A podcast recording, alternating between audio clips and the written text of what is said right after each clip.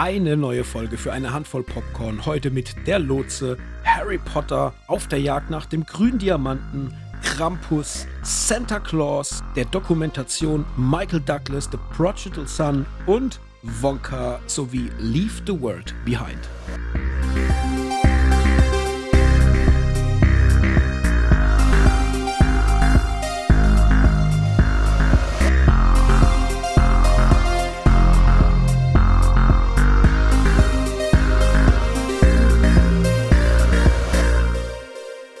Hallo Hendrik. Hallo Mike. Na, wie ist die weihnachtliche Stimmung? Schon ordentlich im Fieber oder geht's noch? Oh, geht tatsächlich. Also ich bin im Fieber, aber die Vorbereitungen sind bei weitem noch nicht so weit, wie ich das eigentlich in meinem Kopf geplant hatte. Das heißt, ja. eigentlich hätten schon Ge Gebäck gebacken werden sollen und äh, ja, das Einzige, was ich hinbekommen habe, ist einen Stern zu hängen und einen Tannenbaum aufzustellen, dass da schon mal die Äste so ein bisschen sich, sich nach unten fallen lassen. Und jetzt muss ich mal schauen, wann ich die Woche schmück. Ja, wir haben am Sonntag haben wir Großeinkauf gemacht. Tannenbaum für uns, für Freunde von uns, für meine Mutter und für meine Oma. Und dann bin ich mit dem Land Rover, bin ich abends rumgefahren. Ich habe mich gefühlt wie die Weihnachtsfee und habe quasi auf so einen Land Rover mit so einem Britschen Teil hinten drauf, also Aha. offen. Und da waren die Tannenbäume drauf. Und da bin ich dann von Station zu Station gefahren und habe die Tannenbäume verteilt. Habe mich gefühlt wie ein Gutmensch, aber ich habe es ja nicht bezahlt und nichts. Also ich habe es nur zugefahren. Aber es war trotzdem, das war kurz mal weihnachtliche Stimmung, muss ich sagen. Das war sehr, sehr schön. Ja, schön. Da wäre ich jetzt gerne ja. dabei gewesen. Das hätte ich gerne gefilmt. ja, ja, das, das war, auch, war auch echt cool. Ähm, ja, und jetzt steht die Woche, wie gesagt, am Wochenende dann wahrscheinlich schmücken, wenn ich es davor nicht schaffe. Und dann, äh, ja, noch Plätzchen backen und ja, noch ein bisschen hier ja, ein bisschen schön machen. Ich bin ja da irgendwie so ein Weihnachtsmensch. Mhm. Ja, bei mir, bei mir geht es so. Ich habe äh, irgendwie gedacht, wenn ich relativ früh schon schmück, dann kommt dieses Feeling auf. Und es ist alles geschmückt, der Baum steht. Ich habe mir zig Weihnachtsdüfte noch geholt, so, so Öle, die man im Wasser mit so einer Teekerze drunter, weißt du, so dass wirklich ja. die Bude riecht nach Weihnachten. Ja, ja. Und ja, irgendwie fühle ich mich gar nicht so. Ich war jetzt auch schon auf dem Weihnachtsmarkt und habe da hier und da mal schon ein bisschen was gegessen und mal ein Crepe und, und, und dies, das, was man halt so macht.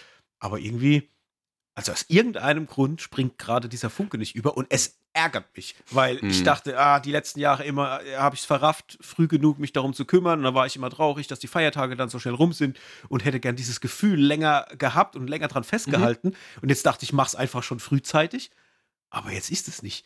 Und irgendwie ja. hoffe ich, das stellt sich jetzt die nächsten Tage ein, weil sonst werde ich noch trauriger. Ja, ich habe mit da jetzt, ja, ja, das verstehe ich. Aber äh, ja, bei mir ist es halt so, dass ich, glaube ich, noch super viele Termine habe, noch total viel Sachen noch denken muss. Und ich arbeite jetzt aber noch offiziell quasi bis nächste Woche Dienstag, da noch einen halben Tag und dann habe ich frei quasi bis 2. Januar. Und mhm. spätestens ab diesem Zeitpunkt muss die Besinnlichkeit eintreten. Und wenn ich sie erzwinge, am, am, am, Dienstagmittag wird der Weihnachts-Onesie angezogen und dann wird er am 2.1. wieder in die Ecke gestellt. ja, ich hoffe, das trifft, äh, das tritt bei mir auch noch ein. Ich habe echt, ich, ich möchte, ich möchte wirklich. Ich bin auch heute extra losgezogen und dachte mir, ach komm, ich habe seit Jahren mal wieder wirklich über Weihnachten frei. Also so bis äh, zum neuen Jahr. Und das hatte ich wirklich viele Jahre nicht gehabt und dachte mir jetzt für dieses Jahr, oh komm, jetzt wenn ich da mal wirklich so zehn Tage zwischendrin frei habe, da könnte ich auch mal wieder zocken, weil ich das schon ewig nicht mehr gemacht habe. Jetzt habe ich mir noch ein neues Spiel geholt und, und jetzt warte ich nur noch drauf, dass diese Tage kommen, dass es einfach nur Weihnachtsfilme, viel Essen, zocken, ausschlafen und dann das gleiche wieder auf Repeat. Und mhm. ja, vielleicht, naja, egal. Ich will mich nicht verquatschen. Wir starten in die Sendung. Ähm, Bevor es losgeht mit unserem allseits beliebten Quiz, habe ich aber noch zwei Sachen, Informationen. Und zwar zum ersten. Wir wurden angeschrieben, diverse Male, wegen Spotify Wrapped. Das ist ja diese Jahreszusammenfassung, wo man als Podcast-Nutzer, äh, Quatsch, nicht als Podcast-Nutzer, als Podcast-Hörer oder Hörerin und als Spotify-User hm, so eine Zusammenfassung bekommt, was man denn übers Jahr so gehört hat und was seine Top-Listen sind und so weiter und so fort. Und man wollte uns diverse Male verlinken bei äh, Instagram in der Story und das hat nicht funktioniert. Der Grund, warum das nicht funktioniert, ist, weil wir das auf privat gestellt haben. Also sprich, unsere Privatsphäre-Einstellung ist so, dass man uns nicht einfach verlinken kann.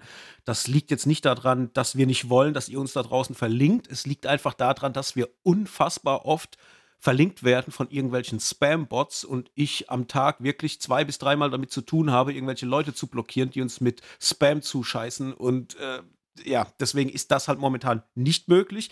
Aber wenn ihr uns da irgendwie nennen wollt, macht einen Screenshot oder schickt was per äh, Nachricht rum. Wir reposten das sehr, sehr gerne. Also wir freuen uns auch mega darüber, wenn so Nachrichten eintrudeln. Also das, da springt uns das Herz aus der Brust. Aber Privatsphäre äh, geht erstmal nicht anders, weil wie gesagt, ich, ich rast sonst aus. Ich habe nichts anderes zu tun, wie alle spätestens jeden zweiten Tag irgendwelche Leute zu blockieren und uns irgendwo wieder rauszulöschen. Und da habe ich überhaupt keinen Bock drauf.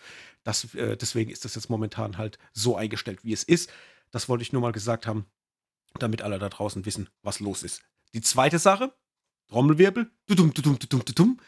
Unser Pile of Shame Gewinnspiel nimmt jetzt Form an. Und zwar, wir haben aus unseren Pile of Shame Filmen ein Paket geschnürt. Ihr könnt das jetzt gewinnen. Was ihr dafür machen müsst, ist relativ einfach. Ihr geht auf Instagram, da gibt es ein Posting dazu und da müsst ihr einfach in den Kommentaren kommentieren. Äh, mit, mit einem Popcorn-Symbol. Das postet ihr da rein und wenn ihr uns folgt, dann habt ihr sehr, sehr gute Chancen, dieses Filmpaket zu gewinnen. Und wer kein Instagram hat, soll es ja auch geben da draußen. Ihr könnt uns auch eine Nachricht schreiben per E-Mail. Schreibt einfach an kontakt für eine Handvoll Popcorn.de. Den Umlaut bitte mit UE schreiben. Und dann habt ihr auch die Chance, bei uns mit in den Lostopf zu kommen und dann habt ihr da die Möglichkeit, unser Filmpaket zu gewinnen. Also macht fleißig mit. Wir freuen uns, das äh, Paket unter die Leute zu bringen. Unser kleines Weihnachtsgeschenk an euch da draußen dafür, dass ihr uns über das Jahr so schön bestückt habt mit unseren Filmen, über die wir dann in den einzelnen Folgen gesprochen hatten. So, werde ich nachher nochmal nennen, am Ende der Folge. Aber somit sind zumindest mal die wichtigsten Dinge jetzt erstmal abgehakt. Zeit für das Quiz, Hendrik. Quiz-Time. Glaube ich, einfache Frage diesmal. Äh, will jetzt den Druck nicht erhöhen, aber wer spielt Sandy im Film Grease? Ah ja, Grease. Mhm, mhm, da habe ich eine vage Vermutung, wer das sein ja, könnte. Hast du die, ja? Okay, ja. gut. Nun, ja, lösen wir nachher auf, genau. Alright, dann zurück in die letzte Woche. Hendrik, ich hab's wahr gemacht. Ich hab ja schon wie oft, also vielleicht fang anders an, seit Jahren liegst du mir in den Ohren, guck doch mal Harry Potter. Ich gucke jedes Jahr Harry Potter zu Weihnachten. Warum hast du das noch nicht geguckt? Und ja, jetzt guck doch mal. Und, und, hier und da. Und meine Freundin ist auch Riesenfan und hat die Bücher verschlungen und, und kennt alles. Ja, liegt mir auch in den Ohren. Und Harry Potter, Harry Potter. Und jedes Jahr habe ich gesagt, ah, nee, habe ich keinen Bock drauf, Kinderkacke. Äh, nee, will ich nicht. das ja. klingt original nach dir. Das hast du gut nachgemacht, ja. Ja, genau. ich bin sehr gut im, im Nachäffen von mir selber. Ja, ja gut. Ähm, Jetzt dachte ich mir dieses Jahr, komm, jetzt mach's halt. Guck diese Filme, damit du mitreden kannst. Und vor allem damit, wenn es dann mal irgendwo Diskussionen oder irgendwas gibt, dass ich einfach weiß, worum es geht. Und habe mir, wagemutig wie ich bin, alle acht Harry Potter-Filme, also eigentlich sieben, aber sieben ist in zwei Teile aufgeteilt, alle Filme hintereinander reingezogen. Ich bin sowas von im Harry Potter-Game jetzt drin ich weiß alles, ja. Und alles. ich weiß vor allem deswegen alles, weil meine bessere Hälfte daneben saß und die hatte auch nicht alle Filme gesehen. Ähm, die konnte natürlich dann auch voll mitreden und hat immer, das stimmt aber so nicht oder da im Buch war das aber so und so und im Buch war das so und warum machen die das jetzt so wenig opulent und warum, egal. Es war ein Riesenauf und Ab der Gefühle. Ich muss sagen, ich bin drin. Also ich fand es echt gut. also so viel als kleines Resümee. Also das war wirklich gut. Es ist ja unfassbar. Ich, mir war das auch nicht bewusst, dass die über einen Zeitraum von zehn Jahren diese Filme äh, produziert haben. Also der erste 2001 und der letzte dann 2011. Alter Schwede, also ich kann mir das richtig vorstellen, wenn man die Bücher gelesen hatte, und kam dann mit diesem Film in Berührung, dass es zum einen total fantastisch gewesen sein muss, so für die Vorstellungskraft oder vielleicht auch da, dazu, dazu, dass man dann Bilder bekommen hat zu dem, was man sich vielleicht auch schon so vorgestellt hat, weil gerade ähm, dadurch, dass meine Freundin da, wie gesagt, die Bücher alle kennt, gab es auch viele Punkte, wo sie gesagt hat, genau so habe ich es mir vorgestellt. Also so war es in meiner Vorstellung, so die, ähm, ich weiß nicht mehr, wie die, die Lehrerin, die von Emma Thompson verkörpert wird, ähm, ja, in einem Turm, ja, ja, ja, ja, ja die, so, ja. die so ein bisschen weirdo ist, genau. Ja, ja. Und da hat sie auch gesagt, genau so hat sie sich das vorgestellt, so in, ihrer, in ihrem Kopf. Und ich dachte, ja, das, ist das geil, wenn ein Film etwas verpackt, wie du es dir durch das Lesen vorgestellt hast. Also da muss ich sagen, fand ich schon mal sehr cool, das so zu hören. Ja, und wie gesagt, ich war da echt äh, abgeholt. Ich muss sagen, dass mir der erste Teil am besten gefallen hat von allen. Also der war für mich so am fantastischsten irgendwie in, in seiner Gesamtheit. Hab aber mit allen Teilen meinen Spaß gehabt. Also es gab wirklich keinen, den ich schlecht fand. Ich glaube, der den geringsten habe ich mit drei Sternen, äh, glaube ich, bewertet. Das war Der weiß gar nicht mehr, was das war. Der, der dritte. dritte. wahrscheinlich. Ich, der, ich weiß es. Hier, Harry Potter and the Half-Blood Prince, kann das sein? Ah, nee. nee, nee, nee, ne? nee, nee. Da muss ich schon mal gleich gucken. Also ich habe ja. auf jeden Fall äh, ein oder zwei mit drei Sternen bewertet, aber die meisten mit dreieinhalb und den ersten mit vier. Ich habe jetzt auch mal mir den Spaß erlaubt und habe alle Filme zusammengerechnet und dann mal so einen, so einen Querschnitt mir rausgeholt. Also ich bin eigentlich bei dreieinhalb, wenn ich das ganze Franchise betrachte. Mhm. Und fand halt, wie gesagt, den ersten mit am stärksten. Und habe da echt jetzt eine gute Zeit damit gehabt. Also ich muss sagen, ich fand die Geschichte super schön, vor allem, weil sie auch diesen Blick auf diese Freundschaft zwischen diesen drei Hauptcharakteren halt nie verlieren. Das bleibt immer erhalten, wirklich vom ersten Teil, wo sich das ja erst einmal ganz langsam aufbaut, aber wirklich bis zum Schluss hin, wo du dann Harry, Ron und ähm, Hermine. Wie heißt Hermine? Äh, ja, einfach immer als als Einheit verstehst, auch wenn sie sich mal nicht verstehen oder wenn sie dann auch mal so irgendwie sich, sich kappeln oder irgendwas. Aber du hast immer wieder diesen Zusammenhalt drin und das fand ich jetzt vor allem zum Schluss sehr cool. Ich weiß gar nicht, ob es jetzt im letzten oder im vorletzten Teil war, wo es so eine, ich glaube, es war der letzte, wo es so eine Szene auf der Brücke gibt, wo es irgendwie nochmal so, so einen Moment gibt, wo sich das Ganze auch hätte trennen können. Und aber anstatt sich zu trennen, hört Harry auf das, was Hermine sagt und macht es halt einfach, weil er weiß, dass es das Beste für alle ist. Und das fand ich so schön, weil in vielen anderen Filmen wäre das immer so ein im, im, Drehbuch so ein Punkt gewesen, wo man sagt, ja, jetzt kommt noch mal ein Twist rein, um noch mal irgendwie Spannung oder irgendwas reinzubringen. Aber du hast immer in diesen ganzen Filmen immer so kleine Momente, wo sie sich gegenseitig Tipps geben und die auch dann beherzigen und das machen und gegenseitig auf sich hören, weil sie halt einfach Freunde sind. Und das ist so cool und so angenehm zu schauen, weil das so eine Herzlichkeit verbreitet. Das habe ich jetzt wirklich sehr, sehr gern geguckt. Also ich weiß nicht, ob ich jetzt jedes Jahr mir alle Teile reinguck, äh, reinziehe, aber den ersten mit Sicherheit öfters mal. Mhm. Also das war schon sehr, sehr schön, muss ich sagen. Ja, ja, das ist schön zu hören. Aber ich muss auch sagen, der erste, also eigentlich ist der dritte mein Lieblingsteil, aber ich muss sagen, ich habe den ersten jetzt so oft gesehen. Und das Lustige ist ja, ich finde den auch unterm Strich wirklich am besten. Ja, weil der total goldig ist, weil die noch so, so jung sind und dieses, dieses bisschen Origin, so sie wissen noch nicht, was abgeht, du als Zuschauer weißt noch nicht, was abgeht, alles ist neu, alles wird vorgestellt, mhm. ähm, schön abgeschlossene Story, trotzdem irgendwie einen coolen Spannungsbogen und, und interessante Dinge, die passieren. Aber ich glaube, wenn, wenn man sich mal so reinliest, ist, glaube ich, also sind viele Potterheads oder viele, viele Filmfans äh, gar nicht so beim ersten und zweiten. Weil mhm. sie es so ein bisschen als Abfilmen der, der Bücher sehen und so einfach so, also so ohne Liebe abgefilmt. Aber das finde ich halt überhaupt nicht. Also ich finde, der hat gefühlt die meiste Liebe ja, von also allen Filmen. Also das wird mir dann so eher hinten raus so ein bisschen kommerzieller, das ganze Thema. Mhm. Also so einfach, wo man, ja, ja doch, gewissen, ähm, ja. hätte ich jetzt auch so gesagt. Also mhm. ich, ich sehe das auch, also das sehe ich überhaupt nicht. Also für mich ist das wirklich super zauberhaft.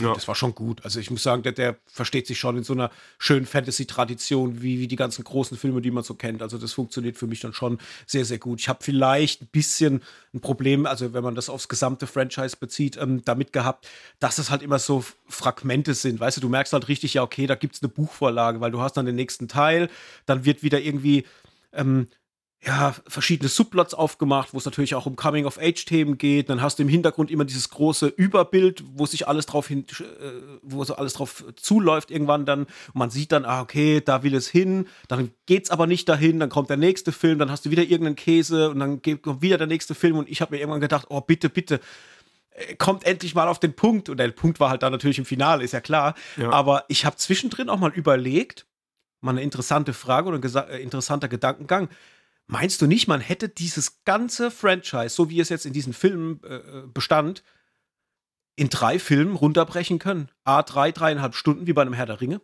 Ich habe das Gefühl gehabt, dass da vieles entweder nicht so wirklich erzählt war, wie es aus den Büchern ist und deswegen sehr komprimiert. Das war das eine. Und das andere, dass man aber auch aufgrund dessen das Ganze hätte viel, viel kompakter halten können.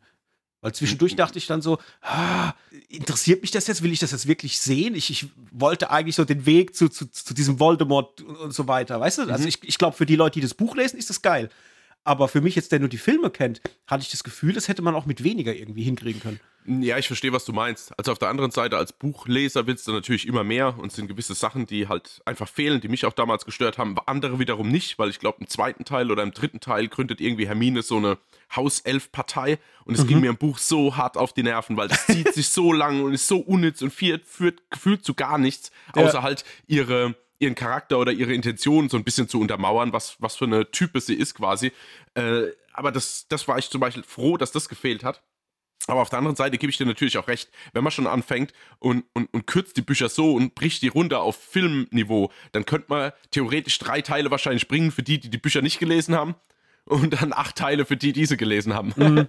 Also ich gebe dir schon recht, wenn du es nicht gelesen hast, hätte man es auch einiges runterbrechen können, wo es dann einfach, oh, irgendwie, glaube ich, dann auch zu viel oder zu langatmig wird, weil ab einem gewissen Punkt ist ja diese Freundschaft einfach, wie soll ich denn sagen, ist gegeben. Also ja. da brauchst du vielleicht sogar nicht mal mehr Infos oder mehr Bestätigung, wie gut sie sich verstehen. Natürlich auch der, dieser Bruch zum Schluss relativ interessant und wichtig. Also kein Bruch, aber es gibt ja dann schon, äh, umso später es hinten rausgeht, die Filmteile beziehungsweise die Buchteile, ähm, kommt ja mal einmal, wie du gesagt hast, die Pubertät dazu und zweitens dann aber auch ähm, äh, so ein bisschen Neid und, und, und ja, also da ist ja schon mal ein kleiner Bruch zwischen mhm. zumindest Ron und, und Harry.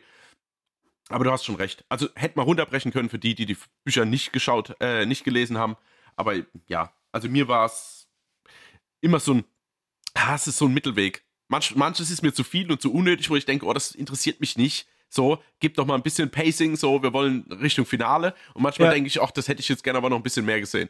Mm, das ist ja. so ein Auf und Ab, schwer in, einer, in einem Satz zu beantworten. Ja, ich hatte dadurch, dass ja ähm, ich immer dabei hatte, der die Bücher kennt, da gab es auch zwischendrin immer mal wieder so ein paar Infos aus dem Nähkästchen, mhm. wo ich mhm. auch gedacht habe, gerade beim Schluss, wo sie mir erzählt hat, das wusste ich gar nicht, weil klar, ich kenne die Bücher nicht, dass Neville Longbottom äh, zum gleichen Tag wie Harry eigentlich Geburtstag hat und die ja im Buch anscheinend auch damit äh, spielen, dass er auch der Auserwählte hätte sein können, wegen gleicher Geburtstag und so weiter. Und er ja im letzten Teil die Schlange ja tötet mit dem Schwert. Und ja. dass die das im Buch irgendwie stärker ausgearbeitet hätten. Und im Film kommt es ja letztendlich nur kurz vor. Ähm, fand ich eigentlich einen sehr spannenden Fakt. Hätte ich, glaube ich, auch im Film gemocht, wenn man da ein bisschen drauf eingegangen wäre, weil der ja auch immer wieder vorkommt. Der kommt ja immer, immer so ganz kurz, weißt du so. Mhm. Ähm, fand ich aber super spannend auf der einen Seite. Und ähm, Hätte da, glaube ich, auch, hätte ich, glaube ich, auch Bock gehabt. Ja, das ist ja jetzt lustig. Also, das habe ich irgendwie noch nie so das Gefühl gehabt, dass das in den Büchern auch groß rausgearbeitet wird. Ich wusste jetzt nicht mal, dass die am selben Tag Geburtstag haben, ehrlich gesagt. Ich meine, mir war es schon immer bewusst, dass, dass, dass äh, Neville quasi alles mitbringt, um ein Auserwählter zu sein, weil mhm. er ist ja auch, fand er auch die, diese eine Szene schön, was zum Teil ist, und das im vierten oder im fünften, wo er sich einfach gegen sie stellt und sagt jetzt, ey, ihr geht jetzt nicht schon wieder raus, so, ihr kostet uns irgendwie alle Punkte und bringt uns äh, irgendwie die ja, Bredouille, ja. wo er dann ja auch später von Dumbledore dann Punkte dafür kriegt, dass er sich mhm. quasi, ja, genau. dass es ja wichtig ist, sich seinen Gegnern in den Weg zu stellen, aber noch schwieriger seinen Freunden und, naja, ich schon wieder, krieg schon wieder ein bisschen Gänsehaut. ähm, ja, aber das hatte ich nicht so auf dem Schirm. Also klar, wenn wir jetzt drüber sprechen, ergibt es Sinn, aber das hatte ich jetzt nicht so gerade, dass das jetzt so im Buch so viel detaillierter irgendwie rausgearbeitet mhm. war. Also ich wusste, dass er quasi zum Anführer, also nicht zum Anführer, aber dass er ja auch so ein bisschen in Hogwarts dann so ein bisschen das Ruder übernimmt, Neville. Mhm. Also bis dann Harry Potter und, und seine Crew dann kommen. Und das fand ich ja schon cool, dass es sich quasi der Weg dahin entwickelt. Ah, der, hatte, der hat eine geile Entwicklung gehabt ja. als Charakter. Wenn du überlegst, am Anfang war der ja sehr in sich gekehrt und auch so, weißt du, ruhig und unsicher und wie das. Ja, der Trottel halt auch. Ja. So, ja. Und wie der immer mehr sich aufpowert, äh, ich, es war sehr schön, sich anzugucken, weil es dir halt auch als Zuschauer, vor allem wenn du das mit Kindern guckst, halt für jeden was dabei ist. Mm, weißt du, du total. siehst, ey, du kannst aus, du kannst was aus dir machen oder, oder du hast, jeder hat die Möglichkeit, irgendwie äh, zu scheinen und so weiter und so fort. Ist halt schon sehr viel drin.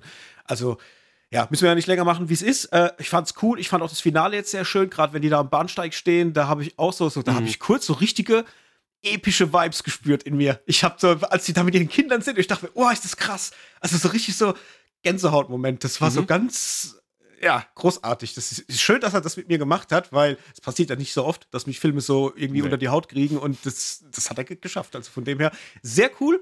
Und deswegen gucke ich jetzt gerade aktuell auch noch die fantastischen Tierwesen. Da habe ich mir jetzt noch den ersten Teil gestern reingezogen. Muss sagen, den fand ich sehr, sehr cool. Also ich fand den irgendwie äh, jetzt nicht vergleichbar, meiner Meinung nach, mit Harry Potter, aber für sich stehend äh, schon fantastisch. Ja, was da Ideen drin sind mit diesem ja, Koffer. Mhm. Äh, unfassbar. Und ich fand auch diesen, diesen Seitencharakter, ich weiß leider jetzt gerade seinen Namen nicht mehr, der, der Koch oder der mhm. Bäcker, der die Bäckerei ja, ja. aufmachen will. Das war für mich der MVP. Der Typ war für mich der Oberkracher. Der war so lustig. Und dem auch ständig sein Gesicht, dieses Erschrockene und Faszinierte von dieser ganzen Welt, in die er da reingezogen wird, weil er ja letztendlich ein Mensch ist und überhaupt nichts mit dieser magischen Welt zu tun hat. Ich habe das dem so abgenommen.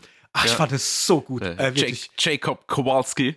ja, ja, genau, Kowalski. So ja, hieß er dann die Bäckerei. Ja, ja, genau. Ach, großartig. Ja, ja, Dan Vogler, den mag ich aber eh schon als Schauspieler. Der hat, der, der hat mich ja übel erwischt in Fanboys. Hast du den mal gesehen? Nee. Das war ja so ein richtig Tritt, Tritt in die Eier. Kennst du nicht? Nee, kenne ich nicht. Da geht es irgendwie darum, dass Episode 1 ins Kino kommen soll und die halt absolute äh, Star Wars-Fans sind, aber einer davon irgendwie Krebs hat und unsicher ist, ob er es schafft, quasi zu, also ob er noch lebt, wenn der Film Premiere mhm. feiert. Und dann wollen die das Skywalker Ranch einbrechen, um das Urmaterial quasi von Episode 1 zu schauen. Okay. Und das ist so eine Tragikomödie, wo er auch die Hauptrolle spielt. Und ja, seit, ja. seit, dem Film hat er mich schon. Ja, doch, ja. den fand ich super. Also werde ich jetzt mal die anderen zwei Teile, glaube ich, gibt es noch, ne? Äh, drei mhm, Stück ja, insgesamt. Ja, ja. Da bin ich mal gespannt, also, wie es ist, weil die Entwicklung fand ich, oh, hat mir ein bisschen ins Herz gebrochen, muss ich sagen. Weil der erste, den fand ich auch noch ganz toll. Und dann, mhm. mh, hm, naja. Naja, wir werden drüber sprechen. Mhm, bestimmt. So viel zu Harry Potter und allem drumherum. Was gab's genau. bei dir?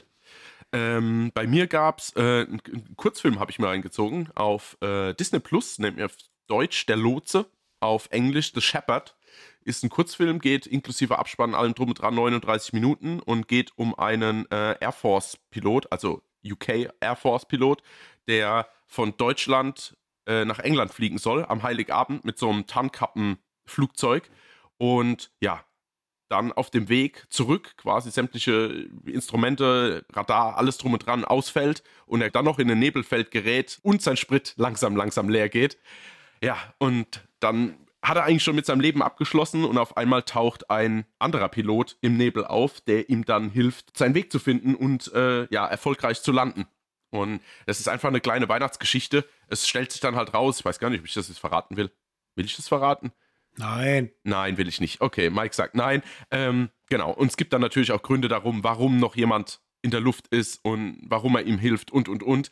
Und dieser Hilfspilot ist quasi dargestellt von, von John Travolta und das fand ich irgendwie, fand, ich, fand ich super, wie ich das auf dem Cover gesehen habe. Also es ist wirklich ein, ein, Kurzfilm, das geht ratzfatz, also kurze Introducing, dann geht es schon in die Luft und dann siehst du halt den, in Anführungszeichen, verzweifelten Überlebenskampf. Und es ist eine schöne kleine Weihnachtsgeschichte, die hätte emotionaler sein können, muss ich sagen, aber hat mir doch unter an, ja, so unterm Strich doch ganz gut gefallen. Ich habe mir jetzt drei Sterne gegeben, hätte weitaus mehr erreichen können, wenn sie sich da ein bisschen mehr Mühe gegeben haben. Was ich auch irgendwie komisch fand, ist, dass es den nur auf Englisch gibt, beziehungsweise mhm. auf Spanisch. Also ich habe keine deutsche Tonspur gefunden bei Disney Plus. War jetzt auch okay, da wird jetzt nicht so viel gesprochen, sondern eh mehr ähm, durch Kommandos oder durch, durch verschiedene äh, Handzeichen kommuniziert dann später.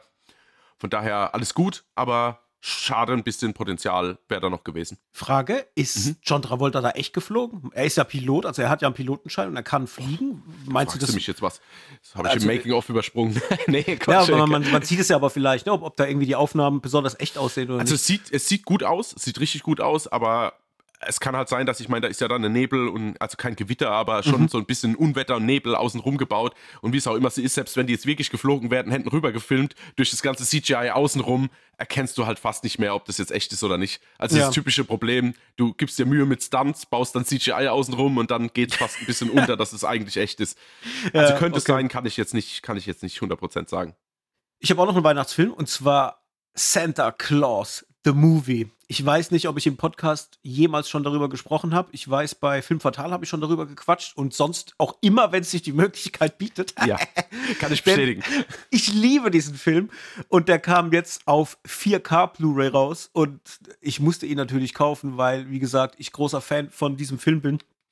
Und Ach, war das wieder schön. Also es ist ein relativ alter Film, der ist von 1985 und erzählt die Geschichte vom Weihnachtsmann, beziehungsweise von der Person, die offiziell dann zum Weihnachtsmann wird und der sich dann im Laufe des Films mit einem skrupellosen Spielzeughersteller ähm, anlegen muss, gespielt von John Lithgow, um das Weihnachtsfest oder die Weihnachtstradition beizubehalten und zu retten. Da passiert natürlich noch vieles mehr. Da geht es um Elfen, be beziehungsweise auch um einen Oberelfen, der ähm, ja erstmal das Gefühl hat, dass er beim Weihnachtsmann irgendwie keine, keinen Platz mehr hat in der ganzen Spielzeugherstellung und geht dann in die echte Welt und auch diesem Spielzeugfabrikanten dann irgendwie zur Hand zu gehen und so weiter und ihm auch ein Geschäftsmodell vorzuschlagen, um wieder in der Gunst vom Weihnachtsmann dann zu steigen.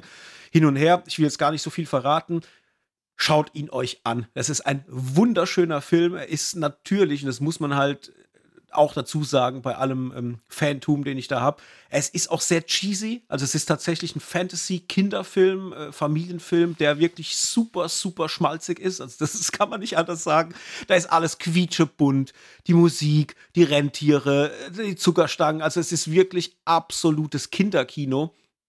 Aber für mich der beste Weihnachtsmann aller Weihnachtsmänner, die es da draußen in Filmform gibt. Also ich, das ist der Oberkracher, gespielt von David Huddleston.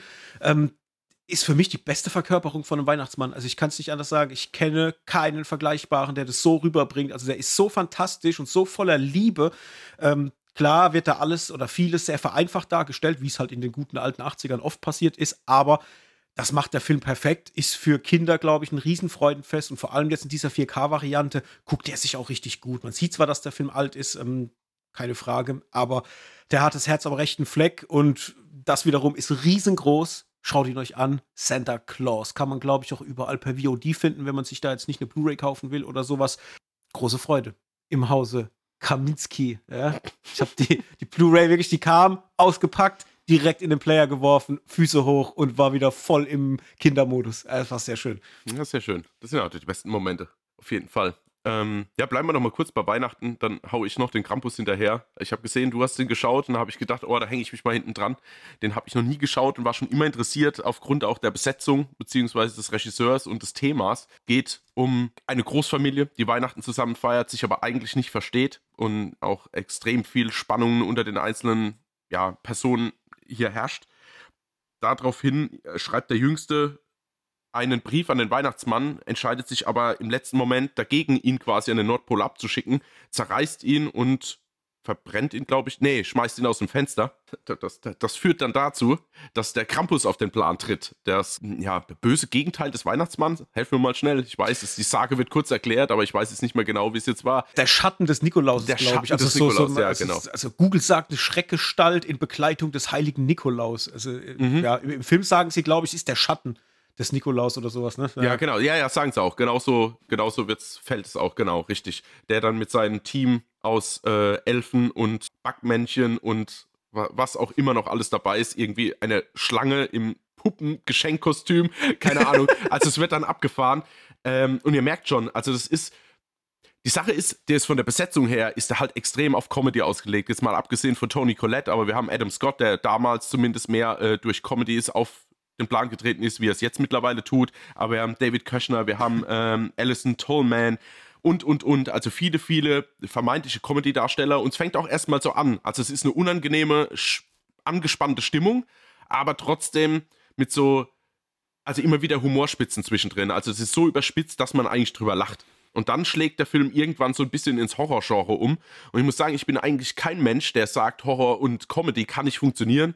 Also siehe Shaun of the Dead, Zombieland, also da mhm. gibt es schon auch Cabin in the Woods, auch wenn der jetzt nicht so überall beliebt ist, aber es gibt schon Möglichkeiten hier. Tucker und Dale vs. Evil. Also da fallen einem schon ein paar ein, wo es auch funktioniert. Ich muss sagen, hier hat es jetzt für mich nicht so ganz geklickt, weil ich einfach mir nicht bewusst war, was auf mich zukommt und auch zum Schluss hin es irgendwie, es gibt immer wieder Konsequenz, aber es ist irgendwie nicht hart genug, dass es ein Horrorfilm ist, aber auch nicht lustig genug, dass es eine Komödie ist. Also das ist ein Fantasy Komödie mit Horroranleihen, die aber nie so wirklich weiß, was sie will. Ich finde, die Darsteller machen es gut. Auch eine Toni Collette spielt hier irgendwie im Light Hereditary Modus schon, finde ich. ähm, und auch andere, die machen das wirklich gut und die Story hat zwar manchmal so ein bisschen Durchhänger, gibt sich aber alle Mühe, immer wieder, ich will nicht sagen neues Setting reinzubringen, aber immer wieder neue Momente reinzubringen, wo die Darsteller und auch du als Zuschauer irgendwie gefordert wirst, jetzt dran zu bleiben. Aber alles in allem verliert das sich dann ein bisschen und war dann auch nicht ich habe dann auch nicht so richtig mitgelitten mit den Charakteren. Ich war mir nicht bewusst, was der Film irgendwie von mir will. Also irgendwie ein bisschen hin und her gerissen. Also mhm. nicht, nicht Fisch, nicht Fleisch und deswegen so ein bisschen, ja, Kauderwelsch, weiß nicht. Wie, wie ging es dir? Ja, ähnlich. Also ich fand auch, dass ich die ganze Comedy-Note überhaupt nicht gebraucht hätte, weil der Film startet halt auf diesem Comedy-Vibe und, und es geht ja auch dann in der Anfangsphase erstmal relativ lang, also auch wenn sich da die ganzen Verwandten dann zu Hause treffen, obwohl man sich irgendwie gar nicht sehen will, weil man irgendwie dann doch sich nur so semi mag, dann bringt mhm. die Schwester von Toni Colette noch die Tante oder irgendwas mit, gespielt von äh, Conchetta Farrell, ja, Farrell das ist ja. äh, Bertha, die man aus äh, Two and a Half Men kennt, auch 2020 verstorben übrigens. Ähm, die spielt natürlich dann auch mehr oder minder sich selbst, wie sie halt so agiert, wie man es auch aus Two and a Half Men kennt. Und da dachte ich mir schon, ja, okay, da, da, will man jetzt so ein bisschen vielleicht auch wie bei Schöne Bescherung so diesen, diesen Vibe mit reinbringen. Hat mir aber nicht so gefallen, weil ich mir halt die ganze Zeit dachte, so wie die auch, oder wie sie rüberkamen, jetzt die, die, die Hauptfamilie, warum habt ihr die dann überhaupt eingeladen? Also es fühlt sich eher so an wie total gezwungen und man macht es aus einem totalen Zwang. Und dann habe ich mich halt wirklich gefragt, hätten die Menschen das in Wirklichkeit dann gemacht? Oder hätten sie nicht gesagt, sorry, äh, wir sind krank oder irgendwas, weißt du? Das ist so. Ah. Ja, wobei ich, wobei ich auch glaube, dass das ja schon erzwungen ist, um die erzwungene Prämisse herauszuholen. Mhm. Weißt du, ich meine? Ja. Also dieser Krampus wäre nie gekommen, wird es das nicht geben. Aber wenn das, dieser Grundsatz schon irgendwie erzwungen sich anfühlt, ja. dann funktioniert halt hinten raus das auch nicht. Ja, und dann sind halt die Dialoge halt völlig fern jeglicher Realität. Also gerade wenn hier David Köchner äh, mit, mit Adam Scott spricht und, und so abfällig ihm gegenüber ist, wo ich mir dann denke, reden so Verwandte, also auch so Verwandte, äh, so, die nicht sich ständig sehen, aber reden Verwandte so miteinander. Also irgendwie nicht so glaubwürdig, aber man kann mhm. es vielleicht halt wegen überzogener Comedy irgendwie noch abtun. Und dann, äh, ja, läuft ja der Film weiter, wird ernster und dann wird ja auch Adam Scott wiederum ein bisschen kerniger, Stichwort hier äh, Pumpgun oder whatever, mhm. wo, was er sich dann schnappt, wenn sie rausgehen. Und dann wechselt er wiederum von der Tonalität in so einen Fantasy-Horror, wo ich sagen muss, das hat mir dann schon gefallen. Also gerade diese Anfangsszene, als die Tochter rausgeht und dann so Silent Hill-Vibes erstmal aufkommen und, der, und du dann den Krampus auch das erste Mal siehst. Mhm. Das war für mich so ein What the fuck-Moment. Da ja. saß ich da und dachte mir, yes, yes, jetzt will ich aber alles. Ich will also ich will, dass sich dieser Film um diesen Krampus jetzt dreht, weil ich habe da so Bock. Das sah so gespenstisch aus und, und wirklich, äh, dass man Angst gekriegt hat. Das war dann schon sehr, sehr cool. Gerade auch wegen dem, was dann zu Beginn direkt mit der Tochter passiert. Hätte ich halt auch nicht gedacht, dass die direkt schon so äh, ne, erstmal weggenommen wird. Äh, geil. Aber dann schafft der Film das halt alles nicht einzulösen, was er dir jetzt in diesen ersten Szenen verspricht. Also gerade wenn es dann darum geht, dass ähm, die Familie zu Hause dann heimgesucht wird von diesen Elfen oder von, von diesem Lebkuchenmann, das war mir halt dann viel zu viel Quatsch und viel zu beliebig. Das, das, das habe ich nicht sehen gewollt. Ich wollte eigentlich einen Krampus sehen, wie er versucht, in dieses Haus einzudringen oder wie er sich die Leute nacheinander holt. Da gibt es auch so eine geile Szene, wenn er diesen Lebkuchenmann den Kamin runterlässt ja. an so einem Haken. Und es war allein der Moment von der Inszenierung her, war so creepy und, und so richtig geil gemacht eigentlich. Oder wenn er da läuft, der Krampus, und du siehst nur seine Hufe und so Sachen. Und daraus haben die aber nichts gemacht. Also die, die sind halt nicht hingegangen und haben das stärker verfolgt, sondern haben es halt verwässert, indem er da seine, ähm, ja, Vasallen losschickt, die ihm dann helfen, irgendwie die aus, aus, aus dem Haus die Leute rauszuholen. Und das fand ich halt dann sehr quatschig. Und gerade auch dann mit diesen Spielzeugfiguren, die dann später zum Leben erwecken äh, oder erwachen, das war halt schon so, ja, okay. Also ich fand den jetzt nicht scheiße, überhaupt nicht. Ich habe ihn ja. sogar mit, mit drei Sternen bewertet, weil das kann er. Also der ist schon nett, aber der hätte viel, viel netter sein können und besser. also man hätte da wirklich mit ein bisschen mehr Fingerspitzengefühl für diese Figur um den Krampus, hätte man schon mehr machen können. Gerade weil du zu Beginn vom Film ja auch oft die Oma hast, die ja, ähm, hast du in Englisch oder Deutsch geguckt? Deutsch. Deutsch. Die spricht ja mit so einem österreichischen ich schätze mal, es war österreichisch, äh, Dialekt. Ja, ich, mhm, ja. Und da verstehst du ja auch zum Teil nicht alles. Und weswegen dann auch äh, der Sohn auch hin und wieder mal übersetzt äh, oder den anderen gesagt, was die Oma gerade gesagt hat, weil die halt, wie gesagt, dann, äh, dann halt in einer anderen Sprache spricht, vermeintlich. Und allein aus dieser Thematik, wo denn der Krampus herkommt und das kriegst du ja auch im Film ein Stück weit erzählt und was die Oma auch für eine Geschichte vielleicht mit ihm hat und eine Verbindung, die es im Hintergrund gibt, da hättest du halt so richtig geilen Scheiß machen können und richtig aufdrehen können. Mhm. So, weißt du, mit einem etwas intelligenteren Drehbuch oder wenn man da ein bisschen, ja, einfach ein bisschen mehr Raffinesse reingebracht hätte. Ähm, das habe ich vermisst. Das fand ich ein bisschen schade. Aber nichtsdestotrotz, äh, wenn ich jetzt sagen müsste, Horror-Weihnachtsfilme, da kommt er jetzt definitiv auf die Liste. Also es ist nicht so, dass ich den jetzt jedes Weihnachten direkt als erstes gucke, aber wenn ich so meine Top 10 Weihnachtshorrorfilme hätte, glaube ich, wäre der Krampus schon mit dabei. Den kann man mhm. schon machen. Oder vielleicht auch mal Leuten empfehlen, so jetzt nicht gerade in den Top 5, aber so am hinteren Ende der Top 10 würde ich ihn vielleicht, vielleicht mit reinnehmen. Ja, also klar, ist jetzt im Weihnachts-Horror-Segment ähm, ist er auf jeden Fall eine Empfehlung wert. Aber so in meine jährliche Weihnachtsliste kommt er jetzt leider nicht mit rein. Also da fand ich es nee, einfach irgendwie zu unausgegoren. Und da wüsste ich, dass ich mich bei jedem Rewatch an gewissen Sachen immer und immer wieder stören würde. Und äh, da habe ich dann keine Lust drauf. Mhm. Aber ich habe ihm auch drei Sterne gegeben, noch abschließend. Also ich war ja. da auch sehr wohlwollend mit meiner Bewertung. Das freut den Krampus. Ja, genau. Da kommt er hoffentlich nicht zu mir mit seinen Hufen. Ja, genau. Gut. Hast du noch was oder sind wir fertig? Äh, nee, ich bringe noch schnell. Ich habe gestern Abend da noch äh, schnell was geschaut, nachdem ich aus äh, Wonka rauskam. hatte ich Lust auf irgendwie einen Klassiker, bisschen Abenteuer, bisschen Romanze, bisschen Comedy und bin über die Jagd nach dem grünen Diamanten gestolpert. Im Englischen Romancing the Stone, finde ich aber auch ja. super cool. Und äh, genau, äh, ein Abenteuerfilm produziert von Michael Douglas, Regie hat geführt Robert Zemeckis. Äh, Michael Douglas natürlich auch in der Hauptrolle und Kathleen Turner, gell? Ist das? Ich verwechsel ja. nämlich immer gern. Genau. Und ist so irgendwie gefühlt eine typische, also Lost City lässt grüßen. also natürlich lässt sich grüßen, weil ich meine, klar, die Jagd nach dem grünen Diamanten ist bei weitem älter, aber es geht um eine Schriftstellerin, die äh, ja so Western, Sexromane schreibt, die sich ziemlich gut verkaufen. Äh, sie hat natürlich keinen Mann, wie sowas immer ausgeht, und wartet auf den Held, der irgendwann äh, bestimmt irgendwo auf sie wartet. Und daraufhin erhält sie eine Karte aus Kolumbien die vom Mann ihrer Schwester geschickt wurde und daraufhin auch relativ schnell einen Anruf, dass die Schwester in Kolumbien gefangen genommen wurde und sie mit dieser Karte nach Kolumbien kommen soll, um sie quasi damit auszulösen. Und ja, dort trifft sie dann relativ schnell auf den Abenteurer Michael Douglas, der ihr dann hilft, dieses Problem zu lösen und natürlich gleichzeitig bei beiden eine Romanze entsteht. Und ich muss sagen, ey, ich fand den früher irgendwie unterhaltsam. Natürlich kommt er nie an irgendwie Indiana Jones, Quarterman oder irgendwas dran. Äh, ist aber natürlich ein bisschen im Fahrtwasser unterwegs. Allerdings, ja, der hat halt, der ist nie so richtig lustig, der hat nie so richtig Abenteuer-Flair. Also gut, Abenteuer-Flair vielleicht, aber keine richtige Action, keine richtige Coolness.